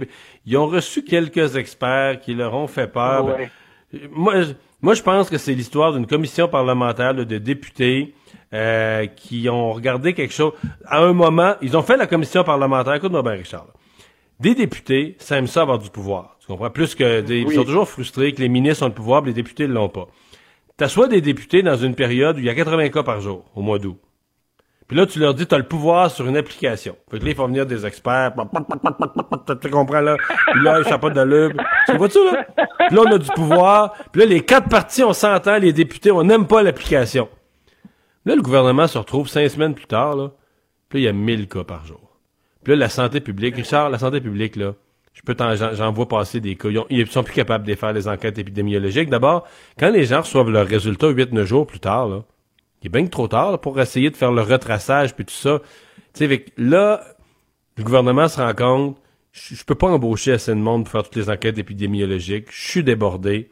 Puis là, j'ai une On va application prendre la faire... application. On va prendre la Ben maudite oui. application. Puis là, tout ce que les députés ont, tout ce que les députés ont dit au mois d'août, ben, c'est intéressant. Intellectuellement, c'est intéressant. Mettez-nous, mettez-nous ça sur papier, là, on lira ça quand la pandémie sera finie. Ben c'est ça, tu sais, il voulait, il disait peut-être que c'était pas la solution miracle, que c'était pas aussi efficace. Mais ça ne l'est pas. C'est un Mais outil. Ça l'est pas. Ben non, mais la c'est un solution, outil là, c'est le vaccin. OK? Moi, mon coffre à outils, j'aime mieux avoir 50 outils dedans que 3. C'est un outil Ben, c'est parmi surtout- tant d'autres. C'est surtout, Richard, que, mettons que tu pars réparer quelque chose dans le Grand Nord. Puis que ce que ça te prendrait, là, c'est un tel outil, là, tu sais. Mettons que ça te prendrait une perceuse électrique. Mais là, on n'a pas. On- a toutes sortes d'autres petits outils, je vais te dire, amène-les toutes, là, tu comprends? Tu, tu vas te débrouiller avec ce que t'as. Le, le vrai outil, on le sait, là, ça serait le vaccin, mais on l'a pas. Fait qu'en attendant, là, voici ce qu'on a, là. Un tournevis, une paire de pinces, un ci, un ça. C'est ça qu'on a. Je vais te dire, on- amène on- tout on ce qu'on a, puis essaie de te débrouiller avec. Tu me suis? Fait que là, c'est Ben un peu ça. c'est on a tous des petits outils qui sont à moitié bons, là, mais là, on s'en privera pas. On va toutes les, on va toutes les, on amener, on va toutes les mettre à contribution. Ça va être efficace seulement si le plus de monde possible télécharge l'application et s'en sert. Parce que si il y a euh, 10% de la population qui sert de l'application, ça donne rien. Ça donne rien. C'est pas efficace. Donc, ça perdu. donne strictement rien. C'est certain, mais tu sais, je trouve que c'était encore une fois, ne- on n'a pas besoin dans cette période-là où il y a déjà des gros problèmes de chicane provinciale, fédérale, stérile, inutile. C'est ridicule. Bon, est-ce que François Legault, ça c'est vraiment une question à, à 1000 piastres, est-ce que François Legault doit céder et utiliser l'expression racisme systémique? Écoute, quel piège. J'avais deux invités aujourd'hui à l'émission qui pensaient absolument pas pareil là-dessus, puis les deux avaient des bons arguments. Il y avait Steve Fortin, blogueur, euh, chroniqueur au journal, qui disait c'est un piège. Il faut pas qu'il tombe là-dedans. Il faut pas qu'il prononce le mot racisme systémique parce que la, la première chose qui va arriver s'il dit oui, il y a du racisme systémique au Québec, on va lui dire ah, ah regarde, la loi 101 fait partie du racisme systémique, puis la loi 21 fait partie du racisme systémique, puis ces deux lois-là vont passer dans le tordeur. Fait que là, s'il veut, il dit, faut pas qu'il touche à ça. Et j'avais Guy Je Fournier. qui suis, je suis Richard tout à fait d'accord avec Steve là-dessus. Je suis tout à fait d'accord avec Steve là-dessus, moi aussi, c'est de donner des munitions à ces gens-là, puis tout ce qu'ils attendent, ils ont mis de la paille sur un trou, tout ce qu'ils attendent, c'est qu'ils tombent dans le piège, puis après ça, bon. Et il y avait Guy, Fournier qui dit au contraire, à force de dire on veut rien savoir, à force de pas le reconnaître, de dire que ça n'existe pas au Québec, ce qu'on fait, c'est qu'on démontre que oui, en fait, effectivement, il y en a un, parce qu'on n'est même pas capable de le voir, on n'est même pas capable de le dire. Il dit au contraire, ça, ça alimente le Québec bashing. Pour lui, c'est l'inverse. parce que personne nie le racisme. là. François Legault a reconnu le racisme en présentant des excuses publiques. Là, il reconnaît là que le racisme c'est pas l'affaire, c'est pas juste la thèse. Il y a une pomme pourrie dans le panier puis elle est isolée. Là, il y a un problème. Si tu t'excuses au nom du Québec, c'est que tu t'excuses au nom de ses services publics, de son système de santé, tu t'excuses globalement. Moi, à la limite, j'aurais pas de problème à ce qu'on trouve une expression qu'on qu'on rallie, par exemple, les Premières Nations à ça. Exemple, un racisme institutionnel, tu vois, un racisme qui est... Mais je suis tellement d'accord que l'expression racisme systémique, elle a des origines idéologiques, elle vise à implanter le multiculturalisme, mais dans le cas du Québec, je veux dire, on est quand même une minorité qui vit du racisme. là. Nous aussi, on est des deux bords. Là. On est majoritaire au Québec, responsable de racisme dans certains cas. Mais dans le Canada, je veux dire, euh, que les Canadiens français, les Québécois francophones, euh, on vit aussi une certaine forme de- de- d'exclusion et de racisme à certains égards. Là. Ben, Donc, euh, il y a des gens qui vont nous écouter et qui vont dire ça, c'est de la sémantique. On s'en fout totalement. C'est- C'est-tu institutionnel? C'est-tu systémique? Mais au-delà de la sémantique, c'est parce que racisme systémique, c'est une formule qui est utilisée par une certaine gauche. Écoute, si tu mets ton bras dans le tordeur, tout va y passer. Parce que là, c'est sûr, c'est sûr. Écoute, on l'a vu, là. Don McPherson de The Gazette qui a écrit, qui a fait un parallèle entre la loi des mesures de guerre, où on allait arrêter les gens chez eux, puis la loi 21. Ils attendent rien que ça. Une fois que le gouvernement a dit oui, il y a un système qui est fait, qui est établi. Là, ils vont regarder quels sont, quels sont les éléments du racisme systémique. Je suis Ben, très ben d'accord. la loi 21, la loi 101, tout ce qui protège, tous les éléments qui ont été mis en place pour protéger l'identité, la langue au Québec. On va dire ça, ça va à l'encontre du multiculturalisme. Donc, ça implante un racisme faut- systémique. faut- ça laisse de côté des gens. Puis il y a une gang, y a une gang au Canada là, qui aime ça nous traiter de racistes, puis d'intolérants, puis tout ça. On le voit régulièrement dans les journaux canadiens anglais. Est-ce qu'il faut que notre PM, en plus, leur donne des munitions? Je ne crois pas, moi non plus. Tu veux me parler de cette motion? D'abord. La semaine passée, il y a une motion qui a été soumise à la- à l'Assemblée nationale par le PQ pour que le fédéral, pour que Justin Trudeau s'excuse s'excuse au nom du fédéral pour euh, les arrestations arbitraires durant la crise d'octobre. Et euh, là, le Parti libéral qui avait bloqué cette motion-là est revenu aujourd'hui avec sa propre motion, demandant cette fois-ci que le fédéral, le Québec, donc François Legault aurait dû s'excuser lui aussi au nom du gouvernement du Québec et Valérie Plante s'excuser au nom de Jean Drapeau, au nom du, du, du- du municipal de la ville de Montréal de l'époque. Non, mais ça, c'est très pervers. OK, alors, regarde. là. OK, bon, c'est correct que c'est vrai que Robert Bourassa, peut-être que ça faisait son affaire qu'on associe à l'époque que la- l'armée débarque, puis qu'il y a des arrestations, puis qu'on associe euh, PQ à FLQ, souverainisme à terrorisme, ça amenait de l'eau à son moulin. Peut-être que ça faisait son affaire, peut-être que Jean Drapeau, Jean Drapeau, le, le, euh, la- le parti politique qui était contre Jean Drapeau, c'était le FRAP à l'époque. C'est une gang très à gauche. Il y a eu des Il y a arrestations. des gens qui avaient été arrêtés de ses adversaires. c'est ça, il y a des gens, ses adversaires ont arrêtés. Peut-être que ça faisait l'affaire de Jean Drapeau, mais reste que la responsabilité première, qui a envoyé l'armée, c'est le fédéral. Non, et c'est qui ça. Jean Drapeau aurait pas pu envoyer l'armée, là. Il avait pas le pouvoir de le non. faire. Mais non, c'est le fédéral, puis c'est le fédéral qui, en pleine nuit, et pas pour rien, parce qu'il voulait faire des arrestations à 6 heures le matin, alors que les gens n'étaient pas encore réveillés. En pleine nuit, ils ont adopté une loi, la loi des mesures de guerre, qui leur donnait les pleins pouvoirs. Puis c'est le fédéral. Puis là, elle, elle veut, comme Michel David dit dans le devoir aujourd'hui, noyer le poisson. C'est-à-dire, regardez, là, c'est des responsabilités partagées. C'est pas vrai. Je veux dire, fondamentalement, c'est le fédéral qui a envoyé l'armée et qui a fait une occupation militaire du Québec. Et c'est au fédéral. Mais je ne comprends pas pourquoi Dominique Anglade a si peur que ça de demander des Ben, on veut pas banaliser. euh, Du côté des libéraux, on dit qu'on veut pas banaliser la mort de Pierre Laporte. Mais d'abord, je, vais te dire que je vais te donner le cours de, stratégie parlementaire. Là. Euh, quand tu quand as un malaise avec le refus d'une motion, d'en formuler un autre, le plus compliqué, plus long, dans lequel tu mets plein d'affaires, puis là, tu- ça te permet de dire, ben là, euh, nous autres, on a dit non à leur motion, mais eux aussi ont dit non à notre motion, tu comprends? Puis ça vient... euh, ben, je pense, je pense que l'expression est bonne, noyer le poisson, c'est un peu ça l'objectif, et c'est ce que les libéraux auront au moins réussi. Que euh, si on leur reparle de ça dans l'avenir, ils vont dire non, non, non, non, non. C'est pas ça qui est, tu sais, si tu leur dis que vous avez refusé une motion, ils vont dire non, non, non, c'est pas ça qui est arrivé. Le PQ avait sa motion, nous autres, on avait notre motion, on n'a jamais pu s'entendre, sur laquelle. Oui, c'est ça que les libéraux ont fait comme opération politique. là. pour la stratégie des libéraux là, de ramener au parti les francophones qui ont quitté sous Couillard, parce que Couillard n'arrêtait pas de leur dire à chaque fois qu'il parlait d'identité, vous êtes intolérant, vous soufflez sur les braises de l'intolérance, de tracisme. Les Québécois francophones en ont eu le cul. Ils ont laissé tomber le PLQ pour s'en aller à la CAQ. Moi, je pensais qu'elle, euh, Dominique Anglade, sa première mission, c'était de ramener les francophones dans son parti. Puis je pense pas que c'est en protégeant le fédéral comme ça qu'elle va les ramener dans son parti. Je crois Ouais. pas, non. C'est drôle que tu dises ça parce que sais-tu qu'est-ce qui arrive aux libéraux? Ils sont vraiment convaincus, crois-moi, là, Richard. là. En caucus, mettons, là, tu, tu parles de. Mettons que tu, tu fais leur faisais une présentation sur l'objectif, qu'il faut que le Parti libéral se reconnecte sur les francophones, là. Ils sont vraiment convaincus de ça. Ben voyons donc. Puis, non, écoute-moi, écoute-moi. Écoute-moi. Puis à chaque fois qu'il arrive un débat concret, quelque chose de précis, là, une motion, un projet de loi, une affaire concrète, là, ils disent, ouais, mais là, cette fois-ci, c'est parce que là, nous autres, là, les anglophones disent ci, puis disent ça, puis les communautés culturelles disent ci, puis notre. Fait que, ils remettent toujours ça à la prochaine fois, tu comprends? C'est que, sont d'accord à 1000% avec l'objectif en théorie, mais en pratique, là, dans le débat qu'on a aujourd'hui, là, tu comprends?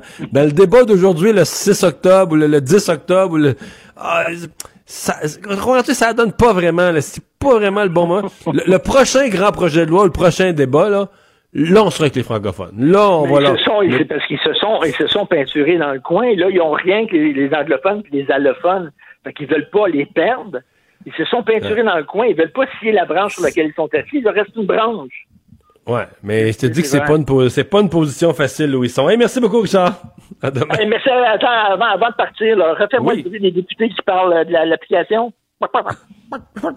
Parce qu'ils se croient, là. Là, ça se met à parler, ça s'encourage, là. Tu sais, on va avoir du pouvoir, puis cette fois-ci, cette fois-ci, c'est pas le ministre qui va décider. On va faire nous autres, la commission, les simples députés, on va faire une recommandation. Fait que ça se craint, là.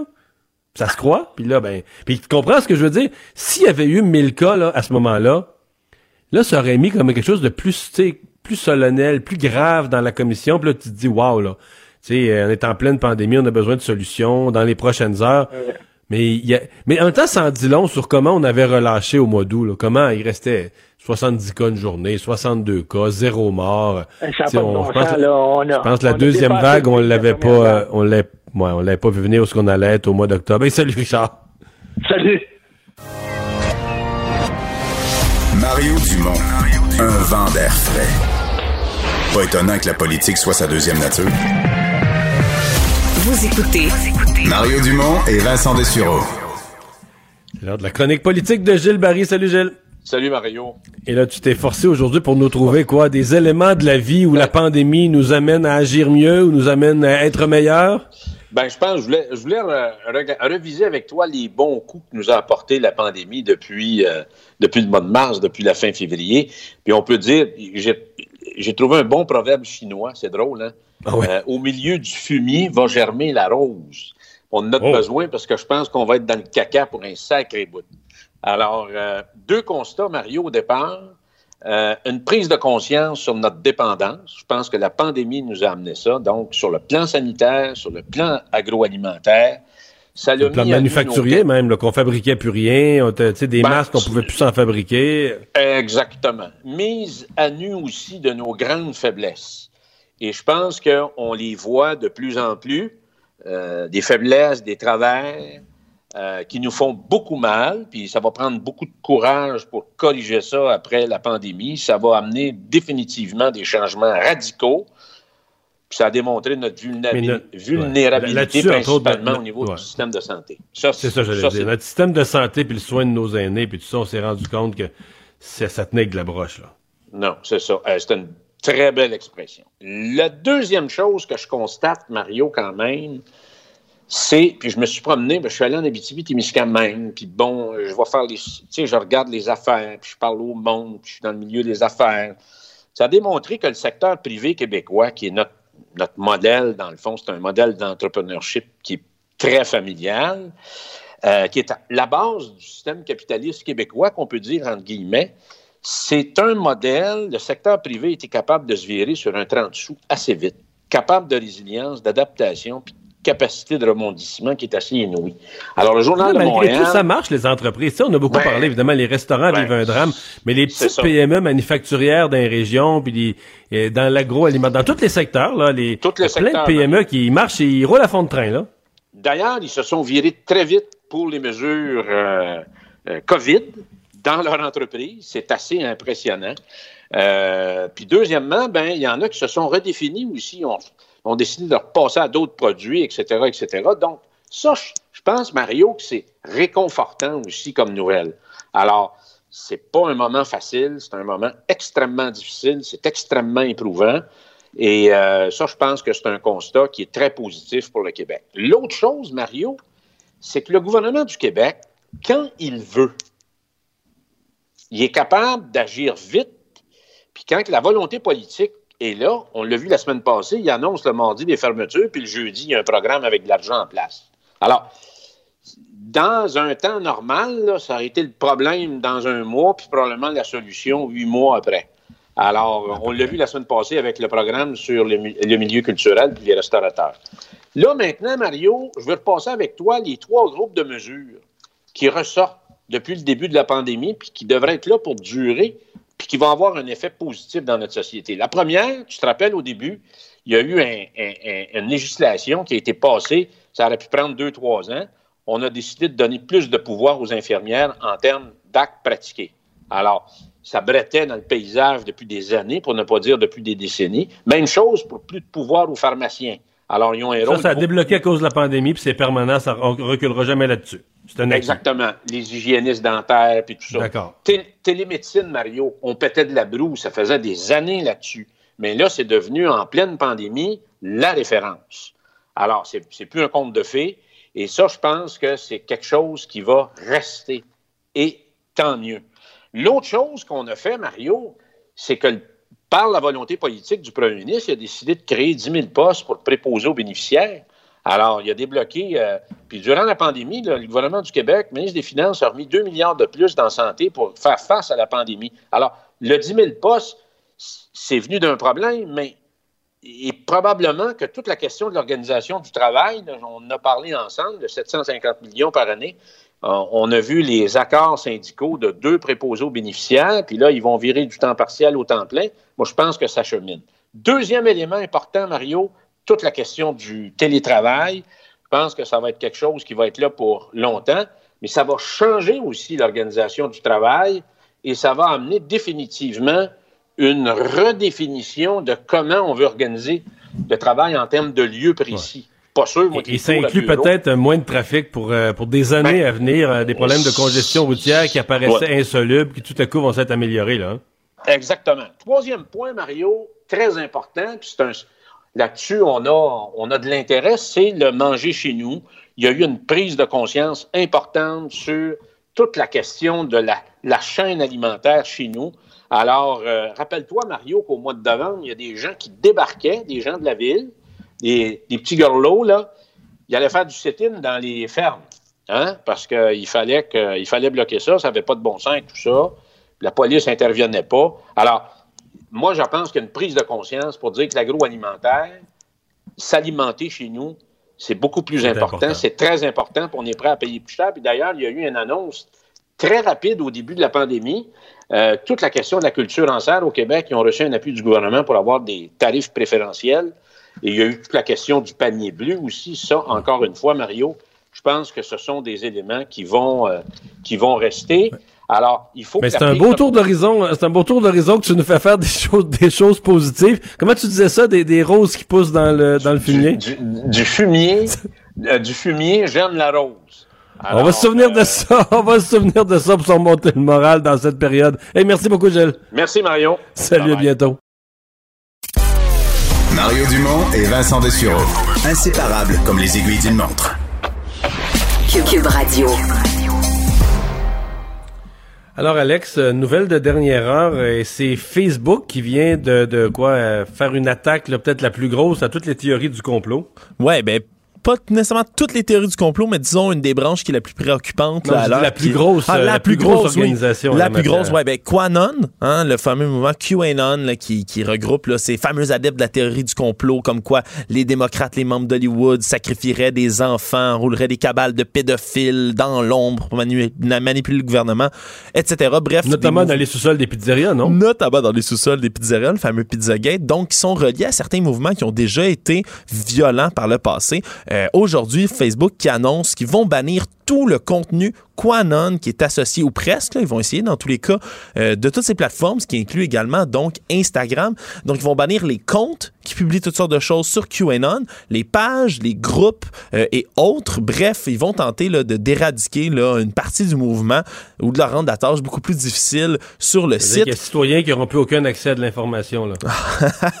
les Disons, gens dont c'était la seule source de bonne information, qu'est-ce qu'ils vont ben, faire? Ben moi, je vais te le dire tout de suite, Mario, ils vont changer leurs acronymes. Là. Il y a déjà tellement un vocabulaire caché, nébuleux, niche, qui interpelle les gens à mots voilés, euh, ceux qui sont adeptes de cette théorie-là. Donc, je pense pas que euh, ça a coupé toutes les têtes de l'hydre encore, mais euh, disons que c'est une des mesures les plus agressives prises par Facebook là, contre n'importe quel groupe depuis sa création.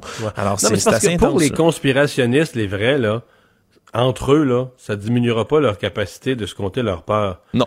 Mais ça va diminuer leur capacité que qu'un bon monsieur euh, tu sais, qui se fait envoyer une patente par son beau-frère, là, il se met à fouiller, tu sais, qui se perdent dans les dédales des fausses nouvelles, là, tu comprends? Le fameux trou de lapin. Euh, sans s'en rendre compte, avec un peu de naïveté, puis il lit ça, ah oui, il publie ça sur Internet, puis ça a l'air bien écrit, puis là, ça l'amène vers un conférencier qui dit, ah, la pandémie, ça existe pas. Tu comprends ce que je veux dire? Absolument. À mon avis, c'est ça, parce que Facebook, tu peux, ils peuvent aller sur le dark web, mais c'est pas monsieur, madame, tout le monde qui est là-dessus, là. Mhm. Donc, tu vas protéger une partie de la population contre euh, un, un, délire qui, qui, qui, amène nulle part. Exactement. Hey, merci. c'est, je pense que c'est ça le, aussi le devoir d'une organisation comme Facebook avec les, les revenus et les profits qu'elle a. Merci Alex. Euh, merci. merci à vous d'avoir été là. On se retrouve demain, 15h30. Cube Radio.